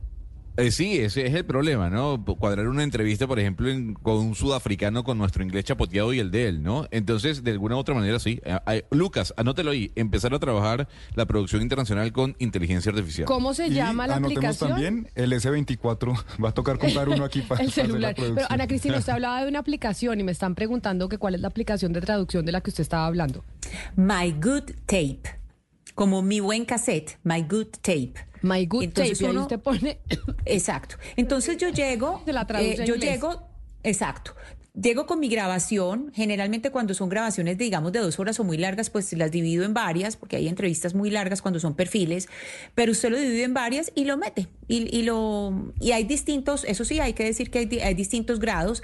Las personas que usamos mucho, como yo, como los periodistas que usamos mucho para desgrabar, pues sí tenemos que comprar una mensualidad, pero si usted graba poquito, digamos 20 minutos o así, eh, y lo hace pocas veces al mes, lo puede tener gratis. Pero My Good Tape, y, y hay que aclarar algo, Camila, la fidelidad de My Good Tape es impresionante. O sea, es casi, casi 97%. Es una cosa de locos. No, lo, lo, lo que le va a suceder al mundo en los próximos años es impresionante. Pero a ustedes les parece una machera A mí me parece una que qué bueno. estar ah, vivo que para- El sindicato de los traductores les van a decir que aquí van Camila, a tener o sea, un problema. le voy a decir esto, algo. Ser testigo de lo que ha pasado. Exacto. Da, da vértigo, porque no le digo que no puede haber problemas, ya discutimos eso mucho, pero sí es una maravilla, yo creo que esta etapa de, de la humanidad. Así fue como fuimos testigos de la llegada del celular, de la llegada del BlackBerry, de la entrada de- del iPhone. Camila, yo no puedo creer que usted no vea como un avance No, de la veo humanidad. como un Lo avance, hecho- pero lo- no, que Lo he hecho quiere- en el discurso de Javier Milei. O sea, Eh, es que es una maravilla. A mí me parece, no lo veo, no es que no lo vea como un avance, pero me da temor y me parece que es miedoso y el impacto que eso pueda tener sobre la humanidad y sobre nosotros, sobre la fuerza laboral, a mí no deja de darme temor. Pero eso no plantea un reto. Eso no plantea, plantea un reto para que nosotros estudiemos más, eh, veamos hacia otros horizontes y no solo, no solo nos quedamos enfrascados en el periodismo, a invertir en otras cosas. ¿En a qué va a invertir Gonzalo? Cuente usted ya que en qué está pensando trabajar, No, si no, en radio.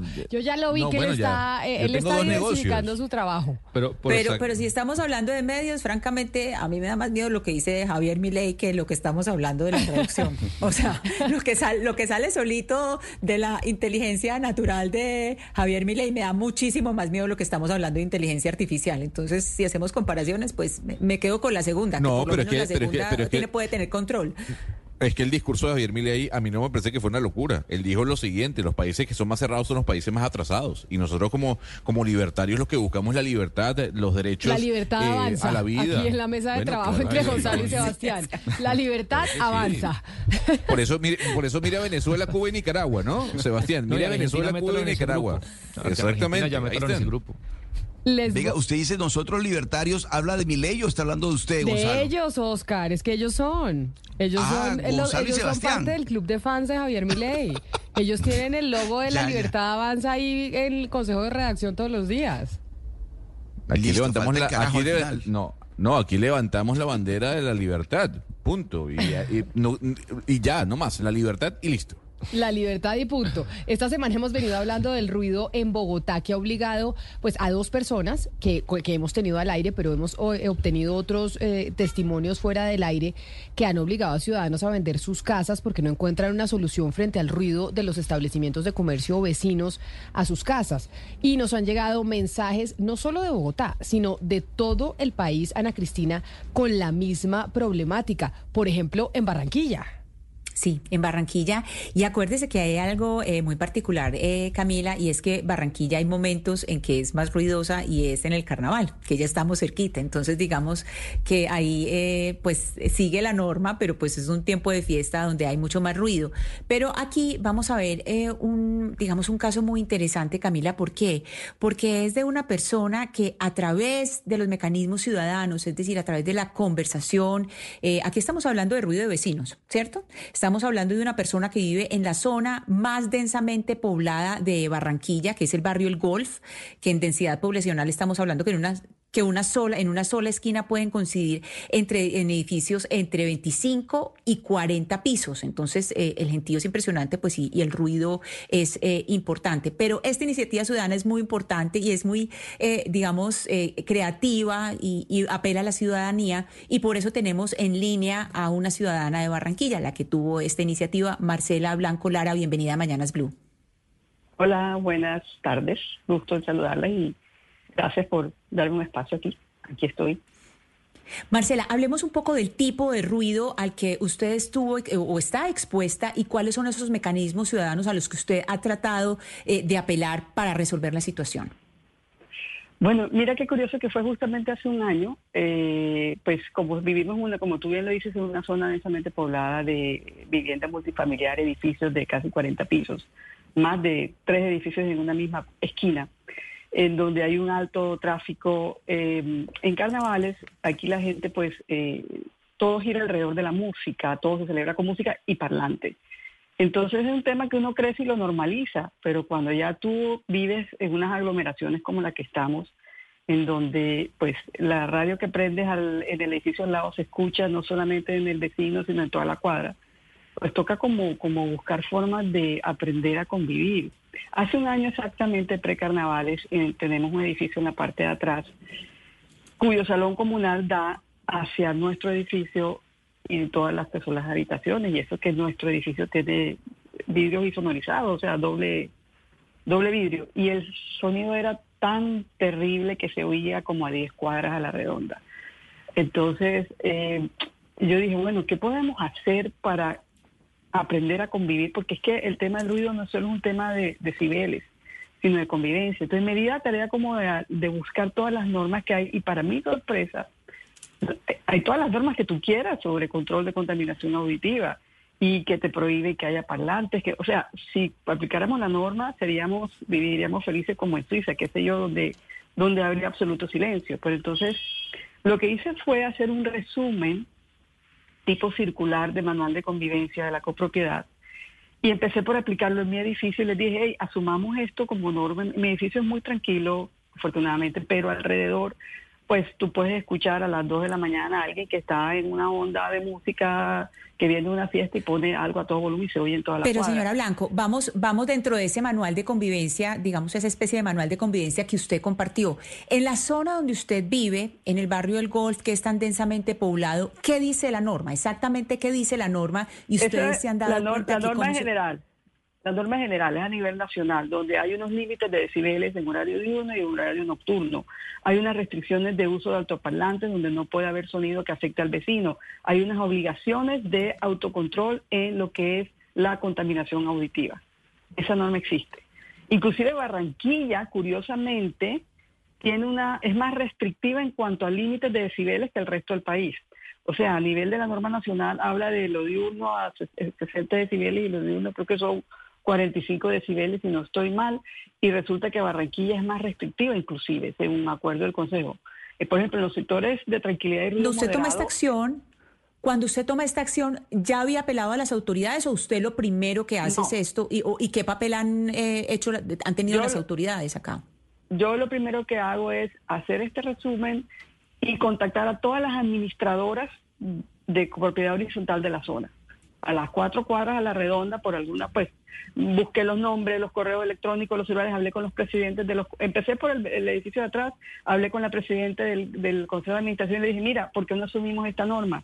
Por- porque muchas veces por desconocimiento y bueno, si ya conociendo la norma eh, decides seguir con el ruido, ya eres otra, una mala persona, pero si empiezas a tener conocimiento, pues hablé con la presidenta del Consejo de Administración y le dije, ¿por qué no asuman esto en tu edificio? Porque estamos desesperados por el ruido y sirvió, fue acogido. Eh, con las otras administradoras de la zona se los mandé y le dije, ¿por qué no lo asumimos? Algunos lo acogieron, también tuve por experiencia de trabajo en otra zona de un conjunto multifamiliar de 200 residencias. Eh, intenté que lo incluyeran en el manual de convivencia, no tuve éxito, pero lo importante fue que se dio a conocer a las administraciones de la copropiedad horizontal que existen unas herramientas que se pueden aplicar dentro del manual de convivencia sobre las cuales la administradora puede acudir y aplicar sanciones económicas que puede ser una herramienta efectiva de autocontrol antes de ir a acudir a la, administración, porque inclusive yo me di la tarea de llamar a la oficina que controla el tema del control de ruido y no tienen estadísticas de querellas y de quejas de ciudadanos que uno puede a partir de ahí pensar en un programa, en un, en un programa de pedagogía. Pero esto que usted Eh, aplicó en Barranquilla y que nos está explicando podría servir para otras ciudades también. O sea, Para esto- todo el país, Para todo para el todo el país. Esto, país. o sea, esto, esto podría servir como ejemplo también para Bogotá, para Medellín, para para, todo el país, porque es una norma nacional. Estamos hablando de un decreto que se que se expidió en el año eh, 2015. Eh, eh, eh, perdón, el decreto 1076 del 2005 y la resolución 0627 del 2006. Eh, 0627 del 2006. Existen, ahí están, pero no se conocen. Y yo lo que hice fue resumir aquello que es aplicado en viviendas o en viviendas multifamiliares donde haya zonas residenciales. Si las administraciones de la copropiedad horizontal y, los consejos de administración toman la decisión de asumirlo como manual de convivencia, donde hay unas sanciones pecuniarias que te lo facu- faculta el código de policía y que lo puedes asumir como norma dentro de la propiedad horizontal, por lo menos es persuasivo, no significa que porque existe la norma ya lo vas a evitar, pero le das una herramienta a la administradora propiedad horizontal para que, hombre, al vecino dice, o baja el volumen o tiene una multa, porque a veces uno va donde el vecino, no es nuestro caso aquí, pero se ha dado muchos casos en donde te reciben con lo que le pasó a nuestra querida Ana Cristina, que yo soy fan de ella, que la levantaron con, con piedra. Entonces, acudir, esto pues aplica a viviendas multifamiliares, pues, pero puede ser una herramienta que ayuda, por lo menos me sirvió para el edificio vecino y en la cuadra ha sido aplicado por varios eh, residencias y porque es que es muy difícil que la policía pueda, primero que todo porque la percepción de ruido varía, tiene infinitas posibilidades. Y lo que para mí puede ser ruido, para otra persona no lo es, lo cual no justifica que se haga, se haya, se haga ruido. Eh, pero creo que pues eh, es la experiencia que, que comparto aquí con ustedes que puede ayudar. Empecemos por un tema de pedagogía, no es un tema de sencillamente de... Claro, es que es cultura ciudadana, es que esa es, la dificultad, que esto es cultura ciudadana y a eso, eh, con eso quisiera cerrar esta entrevista, señora Blanco, y es lo siguiente, ¿cuál es el papel que debería cumplir la administración? Usted dice, no le podemos poner un policía a todos los edificios, pero en la medida en que se pueda hacer pedagogía ahora que se acerca el carnaval, ¿cuál debería ser el papel de la administración local? Creo que ahí perdimos la comunicación, Ana Cristina, porque oí como que se que se cortó el Como teléfono. que se cayó la llamada, sí. Pero yo creo que en carnaval no hay nada que aplique. O pregúntele a Oscar, es que yo creo que en carnaval en Barranquilla las cosas como que cambian totalmente. O sea, no hay normatividad existente, eso en carnaval, eso es otra cosa.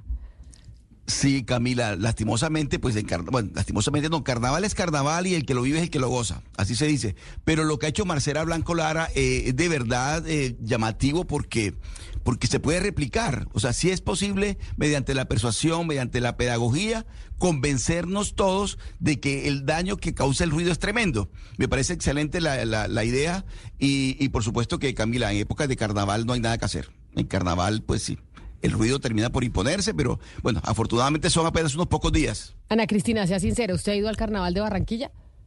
No, no he ido al carnaval de, de Barranquilla, ¿Y no quiere ir? Camila, y yo, y yo sí quiero ir. Pues Ah. claro que yo quiero ir, me parece genial.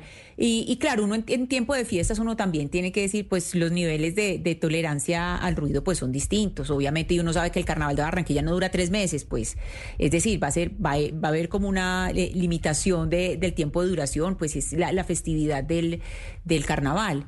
Pero me parece muy interesante eh, y por eso trajimos a la invitada Marcela Blanco, porque eh, Blanco Lara, porque precisamente ella tuvo una iniciativa de pedagogía, de que aprendamos juntos cómo ser mejores ciudadanos, porque básicamente es lo que estábamos tratando de hacer, no es imponer el silencio, Eh, no es imponer claro, eh, es el que- ruido al otro, pero sí debe tener una cultura ciudadana.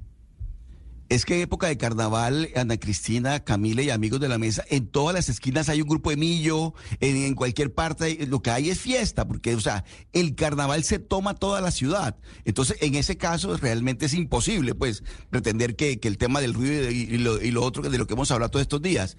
Pero, pero después del carnaval, obviamente que, que hay que tener un comportamiento acorde con la, con, con la convivencia ciudadana. Es lo más elemental. Pues carnaval de Barranquilla, ¿empieza cuándo, Oscar? ¿Esto es febrero qué? Este sábado es la lectura del bando, este sábado. Oiga, ya, Camila, es que por favor, no, mañana. usted- ustedes no dejan terminar el año y ya están de fiesta otra vez. Y anoche hubo, anoche hubo, eh, en, nevó aquí en Barranquilla, yo, por un partido que hubo, del que no hemos hablado, el Junior que no hemos hablado porque le metieron mano.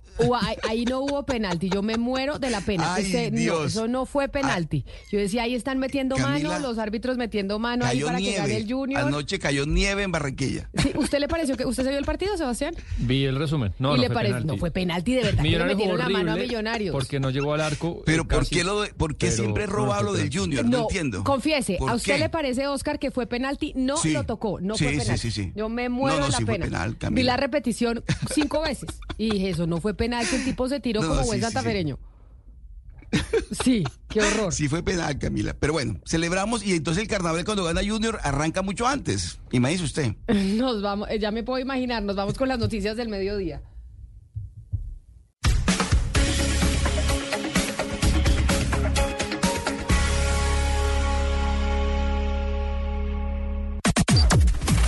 Las noticias del mediodía en Mañanas Blue.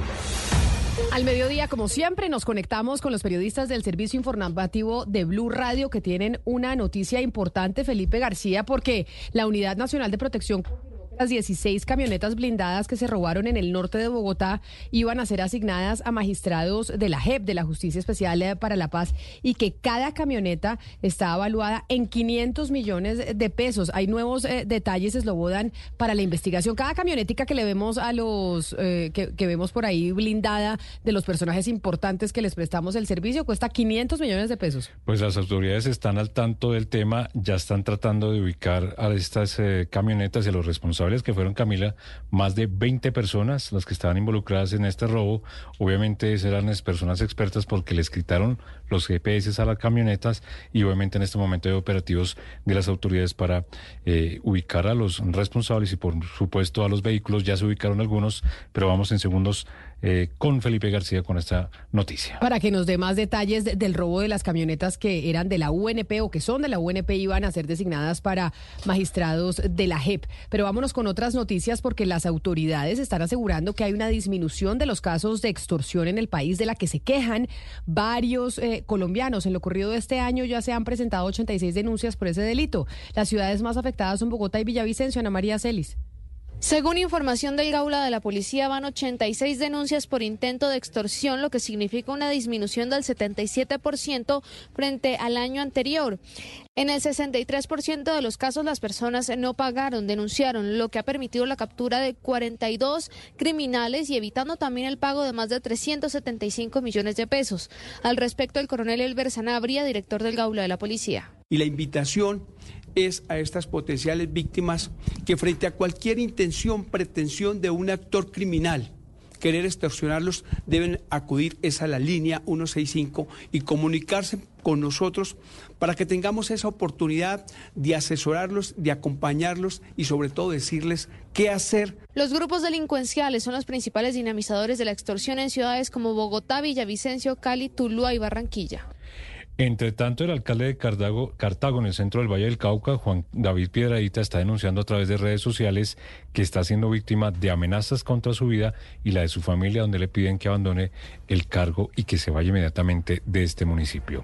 En Cali, Diego Vázquez. Se conoció en las últimas horas que el alcalde de Cartago, municipio ubicado al norte del valle, denunció a través de sus redes sociales que él y su familia han sido blanco de amenazas por parte de personas inescrupulosas. En los mensajes, estas personas se identifican como miembros de un grupo armado quienes exigen que abandone su cargo e irse del municipio o de lo contrario su vida corre riesgo. Sin embargo, para el mandatario esto no será impedimento ni lo atemoriza, pues afirma que seguirá en firme ante las intimidaciones. Juan David Piedraíta, alcalde de Cartago. Se recibió por parte de mi señora madre, de mi hermano, de mi hermana, de mi esposa, una amenaza vía WhatsApp donde manifiestan que debo dejar el cargo de alcalde y salir de la ciudad con toda mi familia. A eso no le estamos colocando cuidado. Por el momento las autoridades investigan quiénes estarían detrás de estas amenazas, si se trataría de algún grupo armado o delincuencia común. Recordemos que la gobernadora del Valle redobló la seguridad en el departamento, donde alrededor de 200 policías llegaron a distintos municipios del Valle del Cauca para garantizar la seguridad de la población. Ahora sí vamos con eh, Felipe García a las 12 del día, cinco minutos, que tiene los detalles sobre las camionetas que se robaron de la Unidad Nacional de Protección, pero que ya encontraron algunas de ellas. Felipe.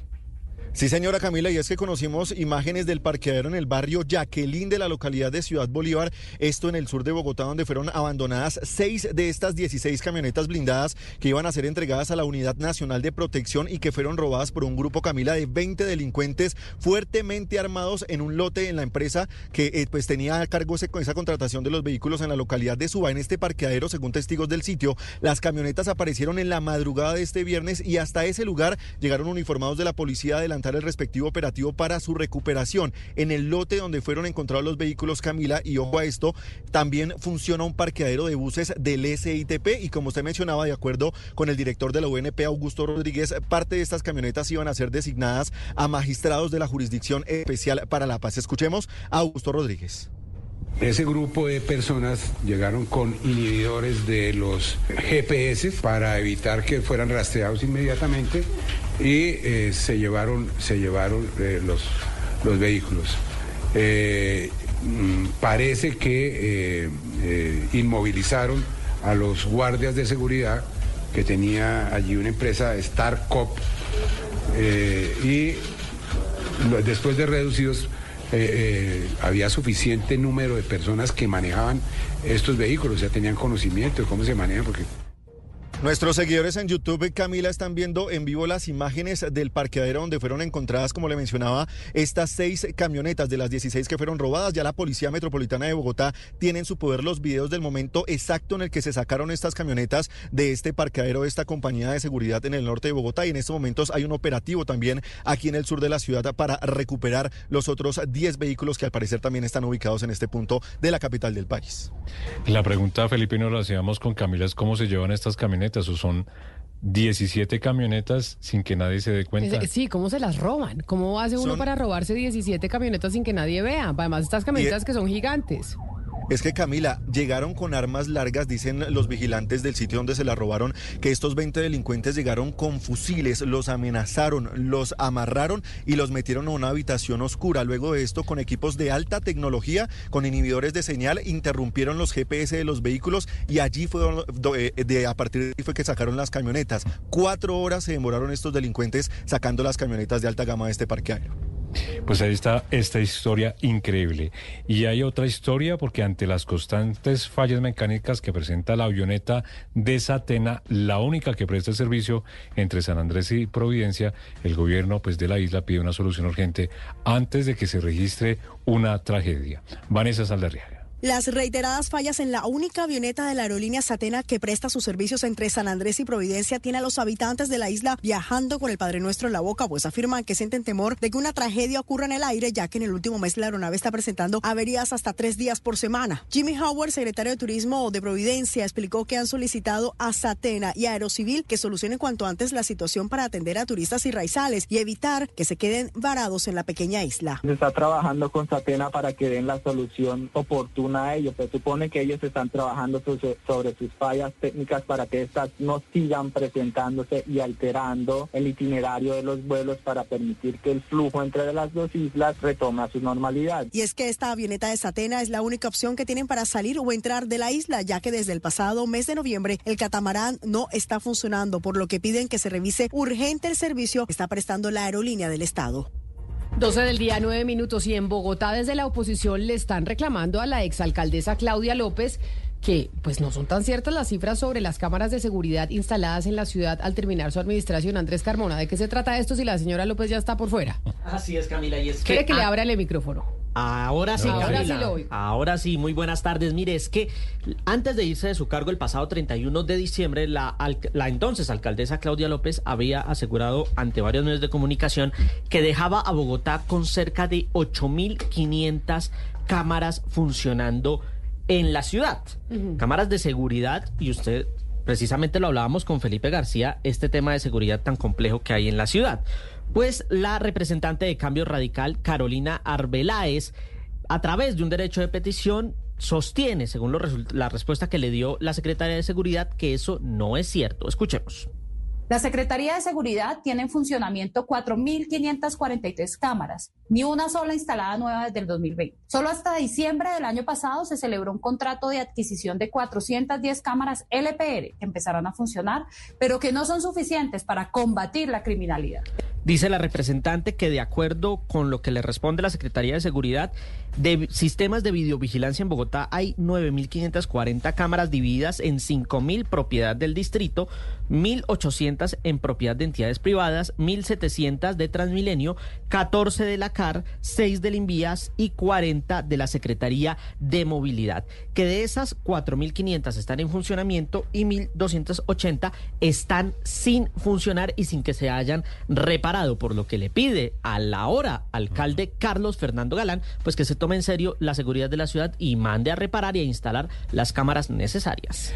12 del día, 10 minutos y hablando de seguridad, pues ah, está muy difícil la situación de orden público que se vive en el sur del departamento de Bolívar. En las últimas horas, el propio gobernador Yamil Arana anunció que más de 3.000 uniformados van a reforzar la seguridad en esta región del país. La información a esta hora con Dálida Orozco. Los enfrentamientos entre grupos armados que ya dejan las primeras familias desplazadas en el sur de Bolívar durante este 2024 prendieron las alertas de las autoridades que tras un consejo de seguridad anunciaron medidas especiales para esta zona. Desde Santa Rosa del Sur, el gobernador Yamil Arana anunció que más de 3.000 uniformados de la policía, el ejército y la infantería reforzarán los patrullajes, especialmente en las zonas rurales. El gobernador fue enfático en que no cederán ante la criminalidad.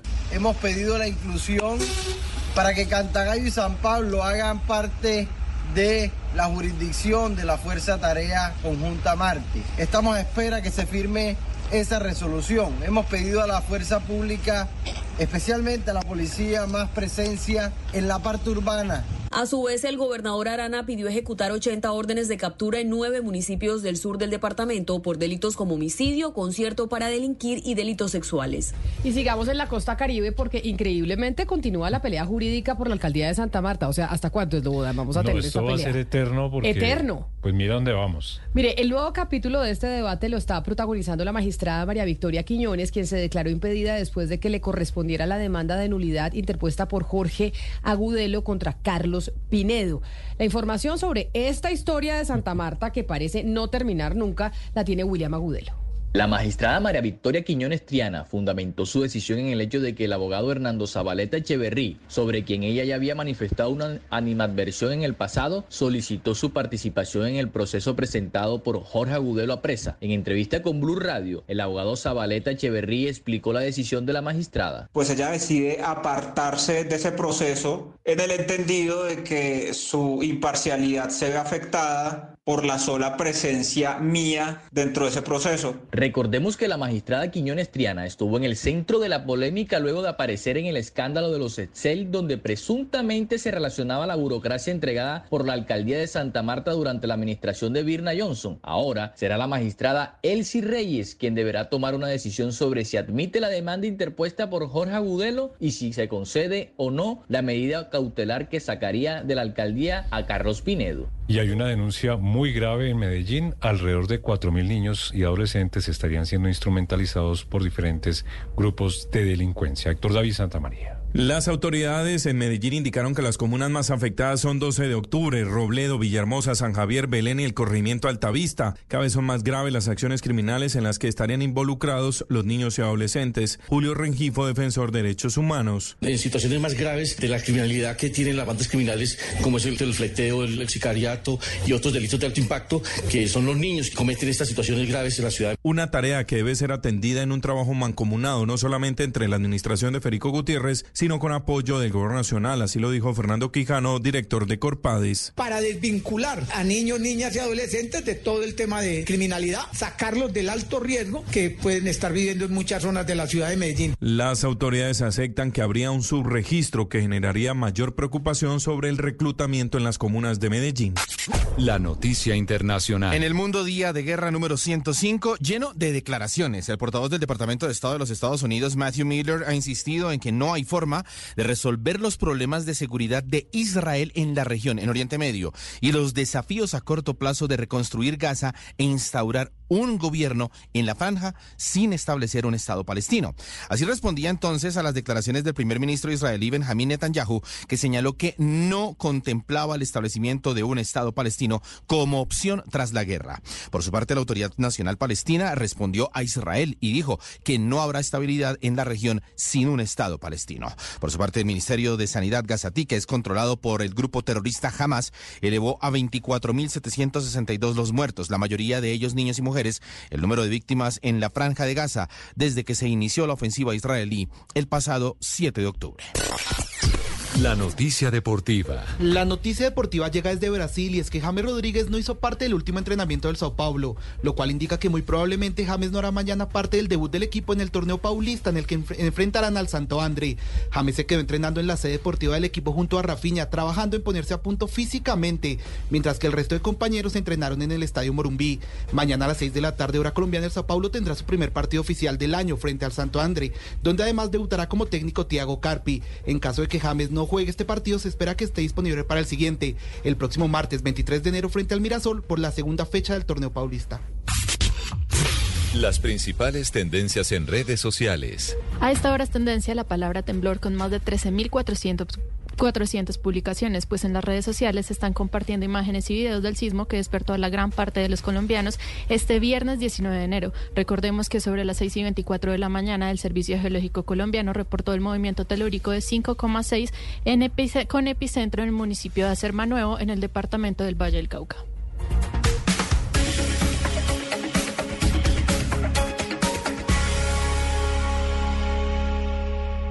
Llega el mediodía. Y en Mañanas Blue continúa el análisis y el debate. Dirige Camila Zuluaga.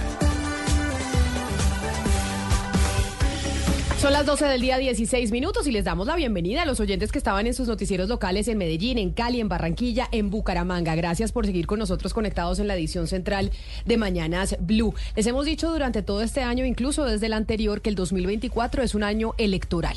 Y cuando hablamos de un año electoral nos referimos al mundo entero. Y eso tiene pues unas consecuencias o por lo menos plantea unos interrogantes de qué va a pasar políticamente a nivel internacional y cómo nos va a afectar a nosotros aquí en América Latina. Si le parece, Gonzalo, ¿por qué no eh, le contamos a los oyentes y nos cuentan usted y Lucas cómo van a ser eh, las elecciones este año? Y pero veámoslo con mapas y todo, es decir, para que invitemos a la gente a que se conecte con nosotros aquí en nuestro canal de YouTube de Blue Radio en vivo y podamos entender los países, cuáles son las tendencias que están eh, teniendo a la hora de elegir nuevos dirigentes. Entonces vengámonos para el continente latinoamericano ya que estamos tan interesados. ¿Cuáles son las primeras elecciones, además, Lucas, que son ya? Se vienen ya, Camila. las elecciones de 2024 arrancan en El Salvador. Van a ser el domingo 4 de febrero. Hay elección presidencial y elección legislativa. Nayib Bukele, se acordará usted, pidió hace unos meses una licencia por seis meses para buscar la reelección. Una leguleyada, que la gente se la aceptó, pero pues que fue una leguleyada igual. Y todo indica, según las encuestas y a su enorme popularidad, que va a lograr quedarse en el cargo pese a que la constitución no lo permite. El camino a la reelección de Bukele se abrió Camila en 2021 cuando la Corte Suprema del Salvador, que fue nombrada por el Congreso de mayoría opositora, cambió un criterio de interpretación de la Constitución. Los jueces, que dice Estados Unidos, son leales a Bukele, dijeron que la prohibición de la reelección es para un gobernante que haya estado en el poder por 10 años. Porque antes, si el señor Bukele se quería postular, tenía que esperar 10 años para poderse lanzar nuevamente a la reelección. O sea, en, 16 días se reelige el señor Nayib Bukele, que ayer estaba hablando con alguien que decía, Nayib Bukele va a ganar obviamente en El Salvador, pero si los pusieran a votar a los centroamericanos en eh, Costa Rica, en Panamá, Gonzalo, o incluso a los colombianos, también ganaría. Es decir, ese, por, ese señor es supremamente popular a pesar de que pues hay muchas críticas, pero si, si ponen a votar en otros países, votarían por un Bukele también. Es así, Camila. Es así. Incluso Lucas tiene las últimas encuestas eh, que le darían la victoria al señor Nayib 90%, Bukele. ¿no? Eh, bueno, Lucas tiene ahí el informe, ¿no? Sí, está. La última encuesta, 81.9% para Bukele. En segundo lugar, el izquierdista del Frente Farabundo Martí, Manuel Flores, con el 4.2%. Y luego Joel Sánchez con el 3.4%. Los otros tres candidatos no superan ni siquiera el 2.5%. O sea, casi que no, no tendría que haber elecciones porque póngale la se va a reelegir sí o El 4 de febrero, reelección de Nayib Bukele en El Salvador. Esas son las primeras elecciones en 15 días, 16 días, Gonzalo. ¿Usted ahí pendiente? Pendiente porque además eh, muy cerca de esas elecciones eh, se va a dar otro proceso electoral en Centroamérica. Vamos a bajar un poco, porque así como en El Salvador ya se está hablando de quién será el próximo presidente, que todo indica que va a ser Nayib Bukele, en Panamá también se habla de quién va a ser el nuevo presidente. El 5 de mayo serán las elecciones aquí en Panamá. Una contienda, Camila, que muestra un abanico de ocho candidatos. Dentro de los ocho hay dos expresidentes, el señor Martín Torrijos y el señor Ricardo Martinelli. Si las elecciones fueran el día de hoy, el próximo presidente de Panamá sería Ricardo Martinelli, quien tiene un 35% de intención de voto. No obstante, hay que decir que el futuro del político está en manos de la Corte Suprema de Justicia, quien pudiese inhabilitarlo e incluso solicitar su traslado a un centro de reclusión por un proceso que, se lleva en su contra. Cabe destacar que Panamá eh, no cuenta con una segunda vuelta, Camila, y si Martinelli no forma parte de la contienda electoral, es probable que un presidente en este país gane con un 27, un 26% de los votos. Ese puesto se lo estarían disputando el otro expresidente, Martín Torrijos, y el dirigente Ricardo Lombana. lo que sugiere que de alguna otra forma, si hablamos del péndulo, pudiese irse a la derecha o girar un poco hacia el progresismo moderado que lidera en este caso el señor Martín Torrijos. ¿Y su apuesta es que quién gana, Martinelli o Torrijos? Yo creo que Martinelli no corre la presidencia, yo creo que la Corte Suprema de Justicia lo va a inhabilitar y creo que el próximo presidente se llama Martín Torrijos, creo yo. O sea que otro repitente. Sí, y que además importante nuestros vecinos. Ahí al ladito. Sí, señora. Y las Al que ladito. siguen, también hay repitente. Siguen en República Dominicana el 19 de mayo. Ahí está Camila Luis Abinader, el actual presidente y que está buscando la reelección y encabeza las encuestas con cerca del 55.1% de los votos. En segundo lugar estaría otro que en caso de ganar también sería repitente y es el expresidente Leonel Fernández con el 26.3% y en tercer lugar está Abel Martínez con el 10.4%. En caso de que ninguno consiga imponerse en primera vuelta, aquí sí hay segunda vuelta y está programada para el 30 de junio. En todos los escenarios de la segunda vuelta, según las encuestas, el presidente Luis Abinader derrota a Leonel Fernández, en ese caso 57 frente a 38, o si no a Abel Martínez con el 59.7 frente al 32.7%. Pero el presidente actual, eh, Lucas y Gonzalo, que está en estos momentos en República Abinader. Dominicana, es un presidente de qué tendencia? Política. Pues De para ver, para ver cómo, va quedando el péndulo en América Latina. De derecha, Camila, es un empresario reconocido, es de derecha, es, eh, está a favor de las eh, de, de la libertad empresarial sin llegar al, al- a, a lo libertario que puede ser Javier Milei. Entonces, si vamos con la contienda electoral o con este resumen que venimos haciendo, tenemos a un Nayib Bukele que es un gobernante de derecha, a pesar de que él inicia diciendo hace algunos años atrás cuando era alcalde que era de izquierda, Ricardo Martinelli, si corre, sería otro presidente de derecha y Luis Abinader, si gana, según muestran las encuestas, sería otro gobernante de derecha y además tres empresarios. Pero usted ya dijo Ahora que viene- Martinelli en Panamá no iba a lanzarse o no lo iban a Usted dejar. me- no, no, no, no. Usted me preguntó, ¿qué cree usted? Yo digo que Martinelli lo inhabilitan. Ahora, hasta el momento el señor es candidato presidencial y hasta el momento el señor tiene la mayor favorabilidad para llegar a la silla presidencial del Palacio de las Garzas. Lo que yo opine es otra cosa. Ahora sí le tengo una elección que dirían algunos va a ser la más importante de esta parte del mundo y es la elección de México. Que tendremos El 2 de presidenta mujer, ya eso sí es eh, Sí, seguro. Es- es- esa seguridad la tenemos. Yo, yo creo que es, que es algo que, que sí, eh, yo coincido con usted, dos presidentas, la oficialista Claudia Sheinbaum, que es la, la, candidata de López Obrador, eh, la exalcaldesa de la Ciudad de México, y por el otro lado tenemos a una lideresa que ha sido muy importante en, eh, en el fenómeno de unir a la oposición. ¿Por qué? Porque el PRI y el PAN se unieron en un frente amplio para poderle dar el apoyo a esta candidata Xochil Gálvez, que es una candidata de centro derecha. Las últimas encuestas, Camila, muestran que la diferencia entre ambas es de un 20% en favor de la candidata oficialista. Eh, y es que el fenómeno se explica de alguna manera muy sencilla. López Obrador, luego de un sexenio, está a puertas de culminar su gobierno, tiene el 65% de aprobación. Siempre decimos lo que muestra el latinobarómetro. Latinobarómetro cuando habla de los eh, de lo favorable de las gestiones de los presidentes, siempre hay tres en la cabeza: Nayib Bukele, el señor López Obrador y el señor Luis Abinader de República Dominicana. Ese favoritismo que tiene eh, López Obrador o esa ese porcentaje de aprobación de su gestión, según, sin duda alguna, se lo está trasladando a su candidata. El 2 de junio, entonces, son las elecciones en México. No tiene segunda vuelta. El que gana, gana con mayoría simple. Y luego tenemos ahí un repaso porque mayo y junio están llenos. Mayo y junio, o sea, tenemos el calendario lleno de elecciones. Y después viene la Copa América, la Ah, Eurocopa, claro. los Juegos Olímpicos. No tenemos elecciones O sea, por ahí en esa, en, esa mitad del año no, hay. tenemos solo México. Solo México el 2 de junio y ya nos vamos hasta el 27 de Y octubre. le cedemos el espacio a los de deportes. de deportes, Que ya cual. se metan ahí con el resto de cositas. 27 de octubre, Camila, van a ser las elecciones en Uruguay. Las encuestas le dan a la coalición de izquierda, el Frente Amplio, una leve ventaja para poder volver al poder frente a los partidos de la coalición multicolor, que son los que en este momento están en el gobierno con Luis Lacalle Pou, que tiene en este momento una aprobación del 47%. En esta vez no puede haber repitente porque Lacalle no puede puede reelegirse porque la constitución de Uruguay no se lo permite. Si las elecciones fueran hoy, el Frente Amplio, el de la izquierda, obtendría cerca del 43% de los votos frente a un 37% de la coalición multicolor, si es que finalmente se van a presentar como coalición, porque esto todavía no está muy claro. La carrera electoral va a estar más clara después de que los partidos nominen a quienes finalmente van a ser sus candidatos, porque de momento hablamos de precandidatos en las elecciones internas que van a ser en junio. Sin embargo, hay dos favoritos ya.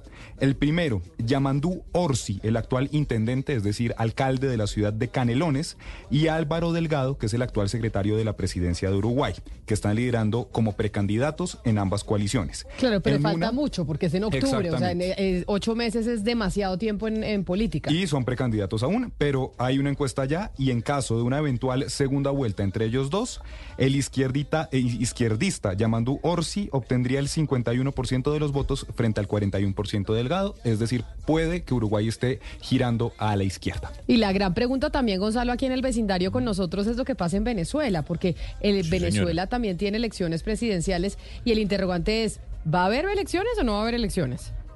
El presidente Nicolás Maduro dijo el día de ayer que la fecha de las elecciones la ponía el Consejo Nacional Electoral. Consejo Nacional Electoral que está presidido por el anterior Contralor, Contralor que de alguna u otra forma inhabilitó a candidatos de la oposición y que a su vez formó parte del Partido Socialista Unido de Venezuela. Habrá elecciones, Camila, a pesar de que no se saben eh, no se sabe qué fecha será exactamente. Puede ser en diciembre, puede ser en octubre, puede ser en noviembre. Nicolás Maduro tampoco se sabe si va a buscar la reelección, porque él en una entrevista que dio a principios de este año dijo que todavía era muy temprano para hablar de candidaturas y de posibles eh, postulaciones a la presidencia. Por el otro lado tenemos a María Corina Machado, quien ganó las primeras de la, de la oposición, primarias que son reconocidas por unos, rechazadas por otros. A estas alturas, a este momento, María Corina Machado se encuentra inhabilitada. No obstante, está a la espera de una revisión de su inhabilitación por parte del Tribunal Supremo de Justicia, quien podría darle el visto bueno a su candidatura luego de las negociaciones que hiciera Estados Unidos eh, y Venezuela en Barbados. Pero Gonzalo, la mayoría. me- metió a Venezuela en el informe que está muy bien, pero sí, o sea, él con la ilusión metió las elecciones Pero- en Venezuela. pero para mí no ¿Hay son- elecciones o no hay elecciones? No, para mí no son elecciones, es la pantomima de la dictadura de siempre, porque en este momento, al día de hoy, la principal líder de la oposición no puede participar y todas las autoridades que se encargan de ser árbitro y juez de este tipo eh, de actos democráticos, todos son chavistas. Entonces, pues para mí elecciones... Estoy de acuerdo con usted. A ver, estoy de acuerdo con usted de que hay pocas probabilidades de, la que, de que la señora vaya a participar. No obstante, yo creo que el intercambio de prisioneros, de ciudadanos norteamericanos a, a los Estados Unidos y de Alex Saab a Venezuela, créame que no solamente por recuperar a los ciudadanos gringos que se encontraban en Venezuela presos, sino también ahí detrás puede haber una negociación para que María Corina Machado participe en las elecciones. No obstante, es un proceso electoral. Que esté amañado, que esté, que la oposición tenga toda, todo en contra, eso es verdad. Hoy en día la señora está inhabilitada. Lo cierto del caso, Camila, es que si vamos a ver las encuestas, en un enfrentamiento entre María Corina Machado y el señor Nicolás Maduro, pues eh, María Corina Machado ganaría las elecciones porque según Latino Barómetro, eh, Maduro cuenta con el 29% de la favorabilidad. Ahora, ahora Camila, ya le dimos, ¿no? El Salvador, Panamá, República Dominicana, México, Uruguay y Venezuela son las elecciones en América Latina. Imagínese, Pero y fin- cerramos, y cerramos con broche de oro el 2024 con las más importantes no solo del continente, sino del mundo. A pesar de que México es importantísimo, para nosotros eh, Venezuela y Panamá también eh, son muy importantes. Pero la más importante es la de los Estados Unidos, porque usted bien decía que para algunos la gran preocupación es el futuro de la democracia en ese país. Y hoy, a usted que le encanta The Economist, eh, eh, la revista publica un artículo eh, muy interesante que dice Trump está ganando. Y es que el 5 de noviembre eh, serán las, las elecciones en los Estados Unidos, elecciones que ya arrancaron con ese caucus en Iowa en donde Donald Trump arrasó por encima de sus, de sus contrincantes Ron DeSantis y Nikki Haley. Pero la pregunta es, don Lucas, es si Joe Biden va a ser el candidato presidencial del Partido Demócrata. Pues Gonzalo, varias encuestas muestran que si la elección es Biden-Trump, el republicano sería el ganador. Les recuerdo dos ahí para tenerlo fresquito. La última de CNN dice que en caso de un enfrentamiento Trump-Biden, Trump tendría el 49% y Biden el 45%. Y la última de CBS, Trump el 50% y Biden el 48%. Si imitemos a Nikki Haley en la ecuación, es decir, Haley versus Biden, Nikki Haley tendría el 49% versus Biden 43% en la de CNN y en la de CBS, Haley tendría el 53% versus Biden el 45%. Hay quienes dicen, Camila, que Biden puede que se retire en algún momento entre el supermartes y las elecciones alegando motivos de salud, pero pues la gran pregunta sería el es o ¿quién sería? Yo le pongo un nombre sobre la mesa que no sé si acepte. Michelle Obama. No acepta. No, detesta, No le No gusta, no, acepta. no acepta. Es que odia. Usted cada, cada entrevista que ve de ella, cada declaración, Michelle Obama no quiere ser presidente. Ella fue muy infeliz en la Casa Blanca. Detesta. Entonces, eh, ahí Le tengo otro nombre. pregunta. ¿Quién? Le tengo otro nombre. El señor Pete Buttigieg, secretario de Transporte de los Estados Unidos. Secretario que nos, de ¿Se acuerda que la en las actual. elecciones pasadas nos aprendimos a pronunciar el apellido y se retiró como a la semana? Pete Buttigieg, decía yo. ¿No? Pete Bu- Buttigieg, eh, sí, eh, Buttigieg decía usted, Pero además es, recuerdo. es jovencito, es, es eh, joven. judío, creo que mm, homosexual, si no me equivoco también, porque era Sí, una de las... Sí, señores, era una de las cartas de presentación también. Eh, bueno, podría ser, no lo sé. Me preguntan el aquí, mundo- me preguntan aquí, Dígame, Gonzalo, que si en, en Europa es solo elecciones del Parlamento Europeo, ¿no hay elecciones en Portugal también? Eh, hay elecciones en Portugal, pero digamos que las elecciones más importantes dentro del viejo continente son las que eh, se van a hacer para escoger a los parlamentarios que van a debatir los temas que se que se que surjan, que se planteen dentro del Parlamento Europeo. Todos los diarios se enfocan a que a mitad de año Europa va a ver cómo se puede derechizar dicho parlamento o al contrario se puede quedar mucho más estable como está ahora en donde las fuerzas digamos que están eh, están parejas entre los eh, eh, progresistas y los conservadores 2024, año electoral, pero también de muchos interrogantes en términos económicos. Ayer, como les decía, el DANE pues publicó el dato del crecimiento económico y la actividad económica que se registró en noviembre del año pasado. Y hemos hablado al respecto y vamos precisamente a saludar después de la pausa a la doctora Piedad Urdinola, directora del DANE, para que nos explique específicamente los temas de crecimiento de noviembre del año pasado y las implicaciones que tiene para diciembre y para este año que empieza. 12 del día, 36 minutos. Como se los anunciaba, está con nosotros en la línea la directora del DANE, Piedad Urdinola, la encargada de haber entregado esta buena noticia que ayer pues sorprendió a muchos economistas en el país. Doctora Urdinola, directora del DANE, bienvenida. Mil gracias por atendernos hoy aquí en Mañanas Blue. Muy buenas tardes, Camila, para usted, toda la mesa de trabajo y todas las personas que en este momento se conectan. Directora, cuando se habla del resultado de la actividad económica de noviembre, ¿se puede hablar de verdad de recuperación? De, la economía colombiana y por qué se lo pregunto porque obviamente no faltan los debates alrededor del tema de que esto es solo una foto de un mes pero que no necesariamente implica que sea una tendencia a que nos está yendo mejor económicamente Bien, pues recordemos primero cuál es el indicador que presentamos ayer. Es nuestro ICE o indicador de seguimiento de la economía, que no es la medición del PIB como tal. Ahora, las mediciones del PIB también vienen cambiando. El PIB se comenzó a medir hace 100 años y pues una forma de medición de hace 100 años, entenderá usted que también se va actualizando y cada vez se van incluyendo cosas diferentes en estas mediciones.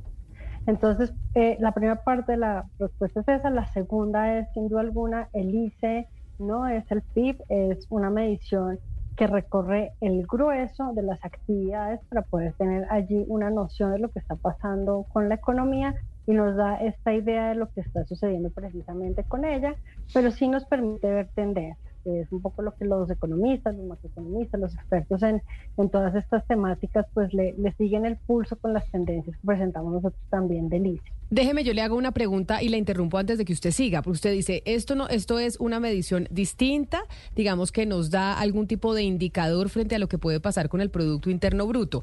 Pero si esa medición sale bien, quiere decir que tenemos más opciones de que el crecimiento de la economía, del PIB, crezca. Que si sale mal, pues es un indicador de que probablemente el PIB va a decrecer o no. es un muy buen indicador de lo que va a suceder con el PIB. Se acerca bastante, eh, podemos tener una noción. Ahora pensemos también en las temporalidades. El PIB se produce trimestral, semestral, anual. El ICE se produce mensual. Este mes está en positivo. Entonces, claro, pensemos en cualquier cosa que medimos relacionada a la economía. Precio del dólar, el precio del dólar sube, baja, sube, baja, sube, baja todo el tiempo, ¿no? Pero pues lo estamos siguiendo incluso tenemos mediciones a la hora, ¿verdad? Entonces, claro, en periodos más cortos lo que uno ve es como de esos saltos mucho más rápidos y lo mismo sucede con el ICE. Pues uno ve sube, baja, sube, baja, sube, baja todo el tiempo. En el PIB, como hay unos periodos que son un poco más amplios, pues lo que vamos viendo son unas tendencias que pues van recogiendo lo que sucede en periodos mucho más amplios. Pero si eso es así como usted nos lo está diciendo, esa relación. Ayer el dato que ustedes entregaron, doctora Urdinola, desde el DANE, sí lo tomó el propio presidente de la República como una noticia positiva, pero no solo como una noticia positiva, sino constante y consistente, que mostraba una senda de crecimiento. Esto que ustedes revelaron ayer, sí es así, que muestra una senda de crecimiento en la economía del país, como lo interpretó el propio mandatario a través de su cuenta de X. Así es porque tenemos una tendencia y esto nos permite ver una tendencia de lo que está sucediendo en la economía como le decía es un muy buen predictor de lo que sucede con el PIB. Predictor, no es exactamente el PIB, sino un buen predictor y ver la tendencia al final lo que queremos ver al seguir indicadores como estos es la tendencia. Los datos puntuales son muy importantes, pues nosotros que lo construimos para nosotros es la vida entera, pero lo que miran los expertos al final son estas tendencias. O sea que estas tendencias, ustedes, yo sé que usted pues no me puede revelar absolutamente nada porque el DANE pues tiene que basarse en los datos, pero las proyecciones que hay de crecimiento para el 2023 son cuáles entonces, según estas tendencias con los indicadores que ustedes entregaron ayer. Según estas tendencias, todos los analistas comienzan a reformular sus proyecciones. El DANE no hace proyecciones, nosotros nos dedicamos a hacer las mediciones. Las mediciones se hacen sobre lo que ya pasó y quienes hacen las proyecciones toman estos datos y empiezan a generar sus nuevos indicadores de proyección. Entonces allí vemos Banco de la República, Planeación Nacional, Ministerio de Hacienda, más los analistas económicos particulares que comienzan a ajustar sus proyecciones frente a estos datos que ya estamos reportando. Director Ordinola, ¿y cuándo entregan los datos de diciembre y el consolidado del, del crecimiento del 2023? Bien, eso lo tenemos nosotros para el próximo año. Como le digo, nosotros tenemos que terminar de recoger la información para cerrar el año, pues tenemos que acabar el año, entonces terminamos de recoger información hasta el 31 de diciembre. En ese momento está en producción y en el calendario del año ustedes pueden eh, revisar ya las fechas que tenemos de publicación del PIB, como es un PIB que cierra año, cierra semestre, cierra trimestre, pues eh, presentaremos mucha, mucha información del PIB durante los próximos meses del año. Claro, por eso le pregunto, para estar pendiente y para molestarla en ese momento, cuando vayan a presentar la información del consolidado de crecimiento del año pasado. ¿Eso en el calendario de ustedes está pronosticado para que lo entreguen al país cuándo? Ya le confirmo la fecha exactamente para, para que nos puedan acompañar en la rueda de prensa. Yo hago rueda de prensa precisamente de esta cifra del PIB y a ver, por aquí reviso entonces mi agenda para darle Claro, que de hecho mientras usted mientras usted encuentra cuando dice cuando usted menciona que eh, los analistas económicos, el Banco de la República, las instituciones financieras pues empiezan a recalcular sus proyecciones. ¿Usted sabía, Sebastián, que el 2023 fue el peor año para los analistas económicos? El peor, no solo en Colombia, en el mundo, porque vaticinaron una cantidad de cosas que no pasaron, como el tema de la llegada de la recesión económica a Estados Unidos de la que yo tanto le dije a usted, aquí eso no va a llegar. los descaches son... Los descaches en el 2023 fueron gigantescos, gigantescos. Y con esta entrega de, resultados del DANE ayer, por eso la doctora Ordinola, que no hace proyecciones, sino simplemente entrega datos, eh, ella nos dice, les tocó recalcular eh, proyecciones con, con estos eh, insumos que entregó y también Y también hace dos años, me, acuerdo perfectamente de la frase, tanto el Banco Central Europeo como de la Fed, de la inflación es transitoria. Ah, sí, que, pero ese, ¿se acuerda que el New York Times hizo un, eh, un especial de eh, en qué nos equivocamos, en qué me equivoqué. Y eh, uno de los, creo que la directora de la FED en ese momento decía en el tema de la, de la inflación. Fue Janet, Yellen. Ah, fue Janet Yellen la que dijo. Janet Yellen fue la que dijo en que pensábamos que la inflación es transitoria y mire en, en lo que vamos. ¿Cuándo entonces, directora, sabemos el, la cifra? Sí, señora. 15 de febrero de 2024. 15 de febrero, o sea, en un mes. En un mes. Sí, señor. En un mes, o sea, ustedes están trabajando a todo vapor para entregar esa cifra del 2023. Así es, todos los técnicos trasnochando para producir las cifras al país. Una, una última duda. Lo que más generó crecimiento en noviembre del año pasado, que fue lo que ustedes entregaron, fueron, ya sabemos que las actividades de eh, entretenimiento, conciertos, restaurantes, viajes, etcétera, etcétera. Pero otra muy importante fue la inversión pública. Esa, ¿Eso fue lo que más jalonó el crecimiento económico de noviembre del año pasado? Cuando estamos revisando este ICE de noviembre, lo que estamos viendo que lo que más crecimiento tuvo fue administración pública y defensa, planes de seguridad social de afiliación obligatoria, educación y actividades relacionadas con la salud humana y servicios sociales. Esa fue la que más creció, 7.8%. Y le sigue agricultura, ganadería, casa, silvicultura y pesca. Allí tenemos sobre todo el tema agrícola, que estuvo bastante dinámico. Otras frutas tuvieron un crecimiento muy importante. Pues directora Urdinola, directora del DANE, Piedad Urdinola, mil gracias por estar con nosotros. En un mes la molestamos para que nos hable del crecimiento del 2023, que yo creo que después de este dato de noviembre, pues hay mucha expectativa sobre cuál va a ser el número final del PIB del año pasado. Claro que sí, los espero en la rueda de prensa también. Un saludo especial, son las 12 del día, 44 minutos. Pues a estar pendientes, uno de en, en un mes, Sebastián, vaya poniéndolo en el calendario. Ahí ya sabemos. cómo le fue al, al PIB y a los pronósticos de los de todos, porque pasan al tablero todos, como usted dice, si atinaron o no. Por eso, como le digo, en el 2023 les fue muy mal. Ana Cristina, Gonzalo le va a tener, le tiene una encuesta que hicieron en España que no sé si usted vaya a estar tan de acuerdo con, con los resultados de la encuesta. Que Gonzalo se la cuente y usted me dice, Gonzalo, ¿qué es lo que están diciendo? ¿Qué es lo que creen los hombres en ese país sobre las políticas de igualdad? Esta fue realizada por el Centro de Investigaciones Sociológicas de España, un estudio que muestra entrevistas de 4.005 personas realizadas en el mes de noviembre del año pasado. Ana Cristina, Siete de cada diez españoles considera que las desigualdades entre hombres y mujeres son ahora menores que hace 10 años. Pero el 44.1% de los hombres opina que se ha llegado tan lejos en la promoción de la igualdad que ahora se está discriminando a los hombres. Algo que también piensan el 32.5% de las mujeres. A ver, es importante decir esto. Seis de cada diez mujeres son de la opinión de que las desigualdades aún son muy grandes o bastante grandes, pero este porcentaje cae, casi 20 puntos hasta el 48% entre las personas del sexo masculino. Lo que dice de alguna otra forma es, oiga, eh, cuatro de cada diez hombres piensa que lo de la igualdad y el feminismo se está saliendo de madres y el 3.5% el 3 de las mujeres piensa lo mismo. Eh, ¿Le crea el estudio? Pues a ver, me parece la muestra, me parece un poco chiquita. Pero, pues primero estoy mirando el centro que lo hizo, que sí es un, centro respetado. Estoy mirando la fuente, que sí es un centro respetado. Lo, o sea, ¿usted duda de las fuentes que le trae Gonzalo? Ana Cristina, esa es la confesión que acaba de hacer. Por supuesto. Por supuesto que sí, porque es que a veces eh, traemos, algunos, traemos algunos estudios de un garaje de Noruega. Sí, o sea, muy lindos los garajes de Noruega, pero no dejan de ser garaje. oiga, pero le voy a decir algo, usted como despostrica a Noruega que es más potencia que Colombia, qué barbaridad, Sebastián, ¿no? Pero también tiene garajes. A Dinamarca, a Noruega, no, chambones hay en todo el planeta, me perdono. Sí, no importa que sea de donde sea. Pero lo que le acaba de decir Ana Cristina es que no le crea sus estudios, Gonzalo, que ella primero revisa sus fuentes. O sea, yo le creo a mi compañero, pero verifico con mi compañero, verifico la fuente. Entonces, dicho esto, Gonzalo, hay que tener en cuenta un contexto para, para entender esos resultados. Y es que esas personas que están contestando vienen de un ministerio de Irene Montero, que Irene Montero hacía todo a la brava. Es decir, era una feminista, pero era una feminista que en la medida en que ponía algunas medidas sin hacer una pedagogía, sin explicar y a la brava, pues eso lo que genera es un backlash, es decir, eh, genera un, un, retorno, un retro, eh, pues es decir, una retroalimentación brutal.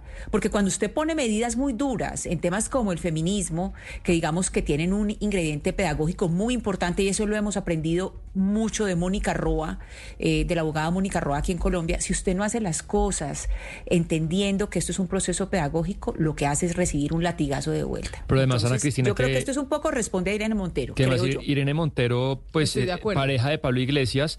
Irene Montero. Pablo Iglesias, medio de comunicación favorito ah, del presidente Gustavo Petro, porque qué cosa para compartir el medio de comunicación. Además, ya tienen alianza con RTBC y todo, ¿no? Tiene una alianza y me he dado cuenta también que ciertos activistas que son muy afines al gobierno, eh, activistas digitales que son muy afines al gobierno, escriben para, para, para los medios de Pablo Iglesias. Entonces, eh, entonces por tiene ejemplo... que es un canal de YouTube, ¿no? Es un y, canal de y también un portal digital. ¿Cómo se llama? No, no, ah, no, lo sé. Bueno, tampoco, algo... tampoco lo leo. No sé, pero lo que sí he visto es que el presidente Gustavo Petro, sin duda alguna, sí ve como su faro mediático al, eh, al medio de Pablo Iglesias, un claro político de activista eh, español. Porque Pablo Iglesias, por ejemplo, comparte artículos escritos por estos activistas digitales, entonces pues sí queda clara como esa alianza comunicacional. Pero lo que quería decir, que comparto el punto con Ana Cristina, es que Irene Montero, aparte de eso, pues es una persona, eh, pues siento yo que ella es muy irascible y muy fuerte con un sector eh, del pueblo español que o es de derecha o de centro y creo que es una persona muy resistida eh, por, por gran parte de la ciudadanía española. Entonces, de pronto,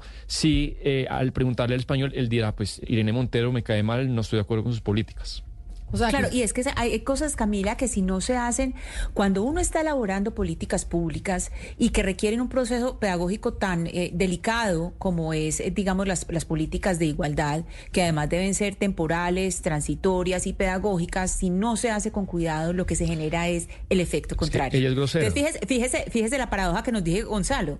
La paradoja es la primera respuesta en que dicen, sí, eh, las mujeres sí necesitan esto, pero no. Entonces ya, ya sienten que hay una discriminación y por supuesto eso es dentro de, pues dentro de la historia de la humanidad es un absurdo porque el hombre, más encima, pues el hombre blanco, el hombre blanco eh, que tiene una cierta posición, pues es el que está, eh, el que, el que ha estado en dominio.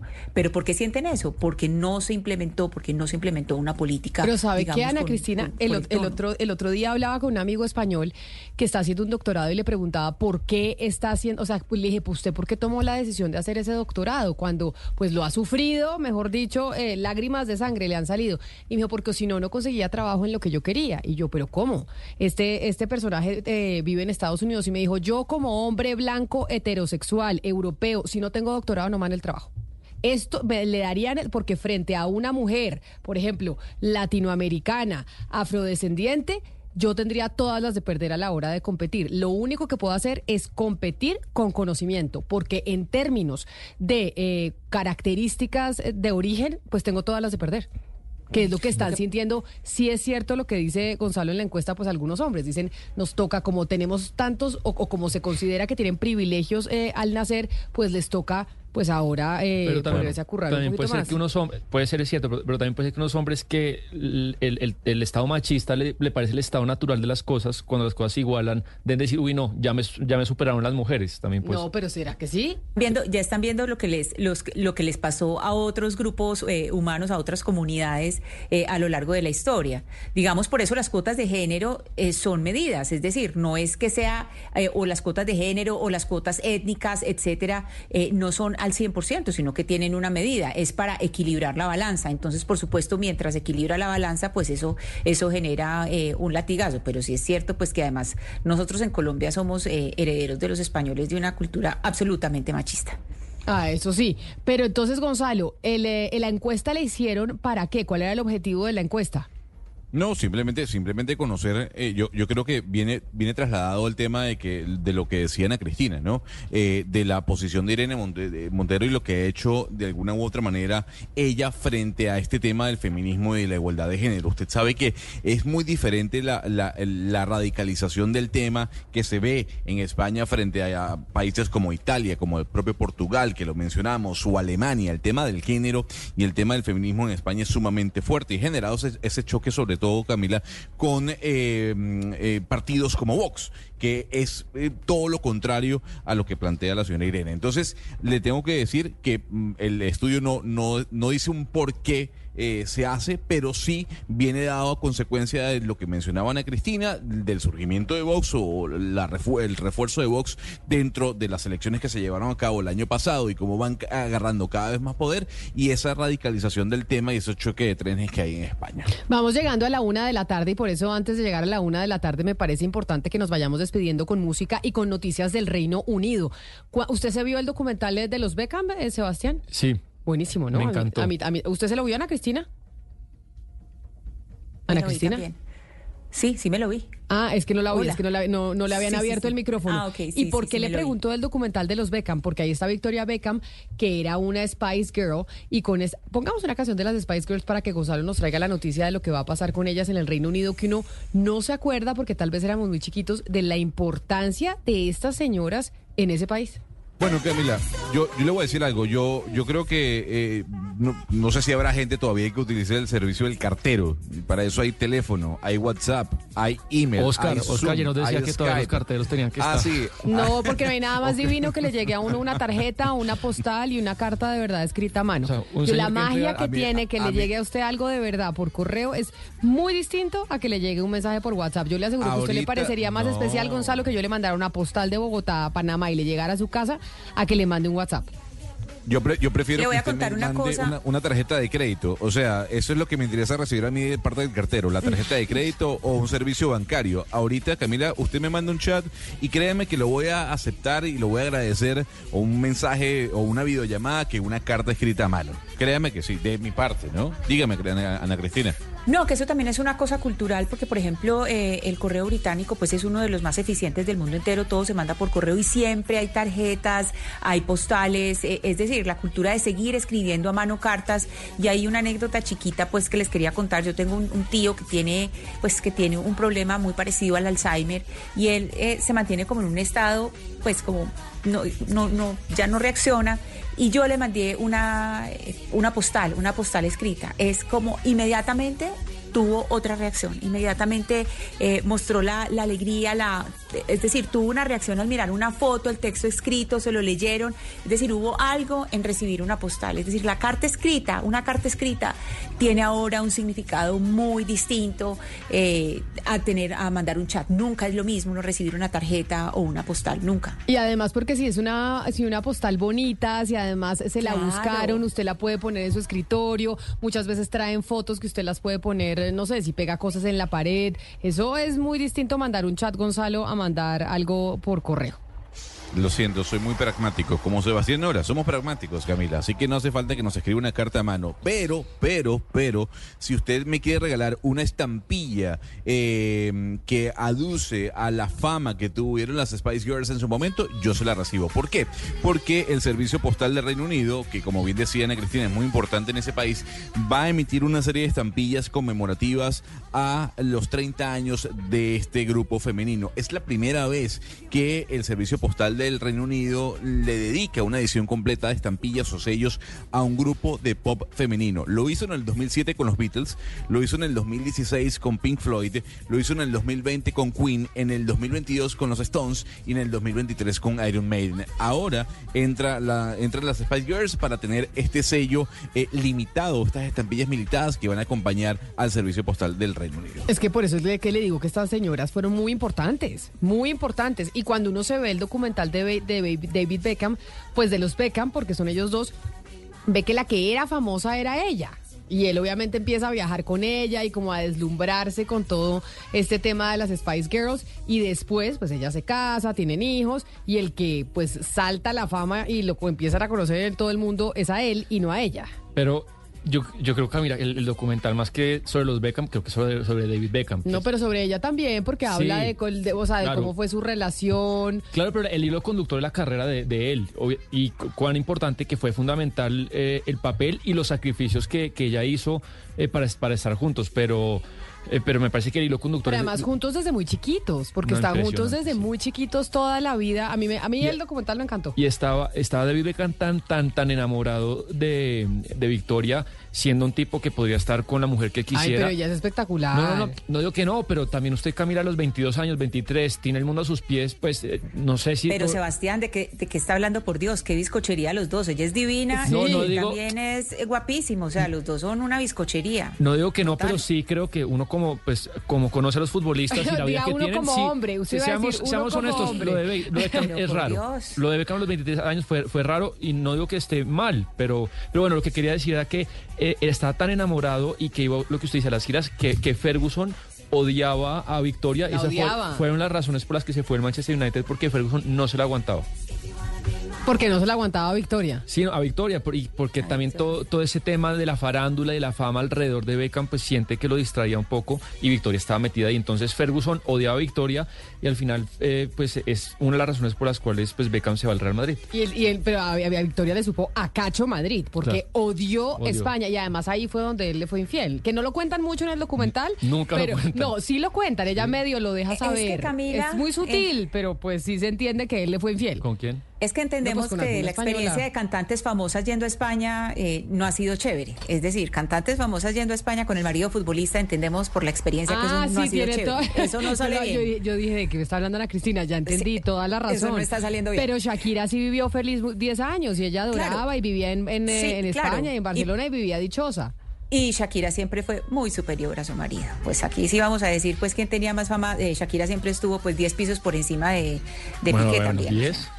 sí. o 12, pues, 12, 12, digamos. Es que acuérdense que Sebastián es defensor de Piqué. Nosotros llegamos así al final de esta edición de Mañanas Blue. A ustedes mil gracias por estar con nosotros, acompañándonos el día de hoy. Sigan conectados con Meridiano Blue, que trae muchas noticias a la una de la tarde.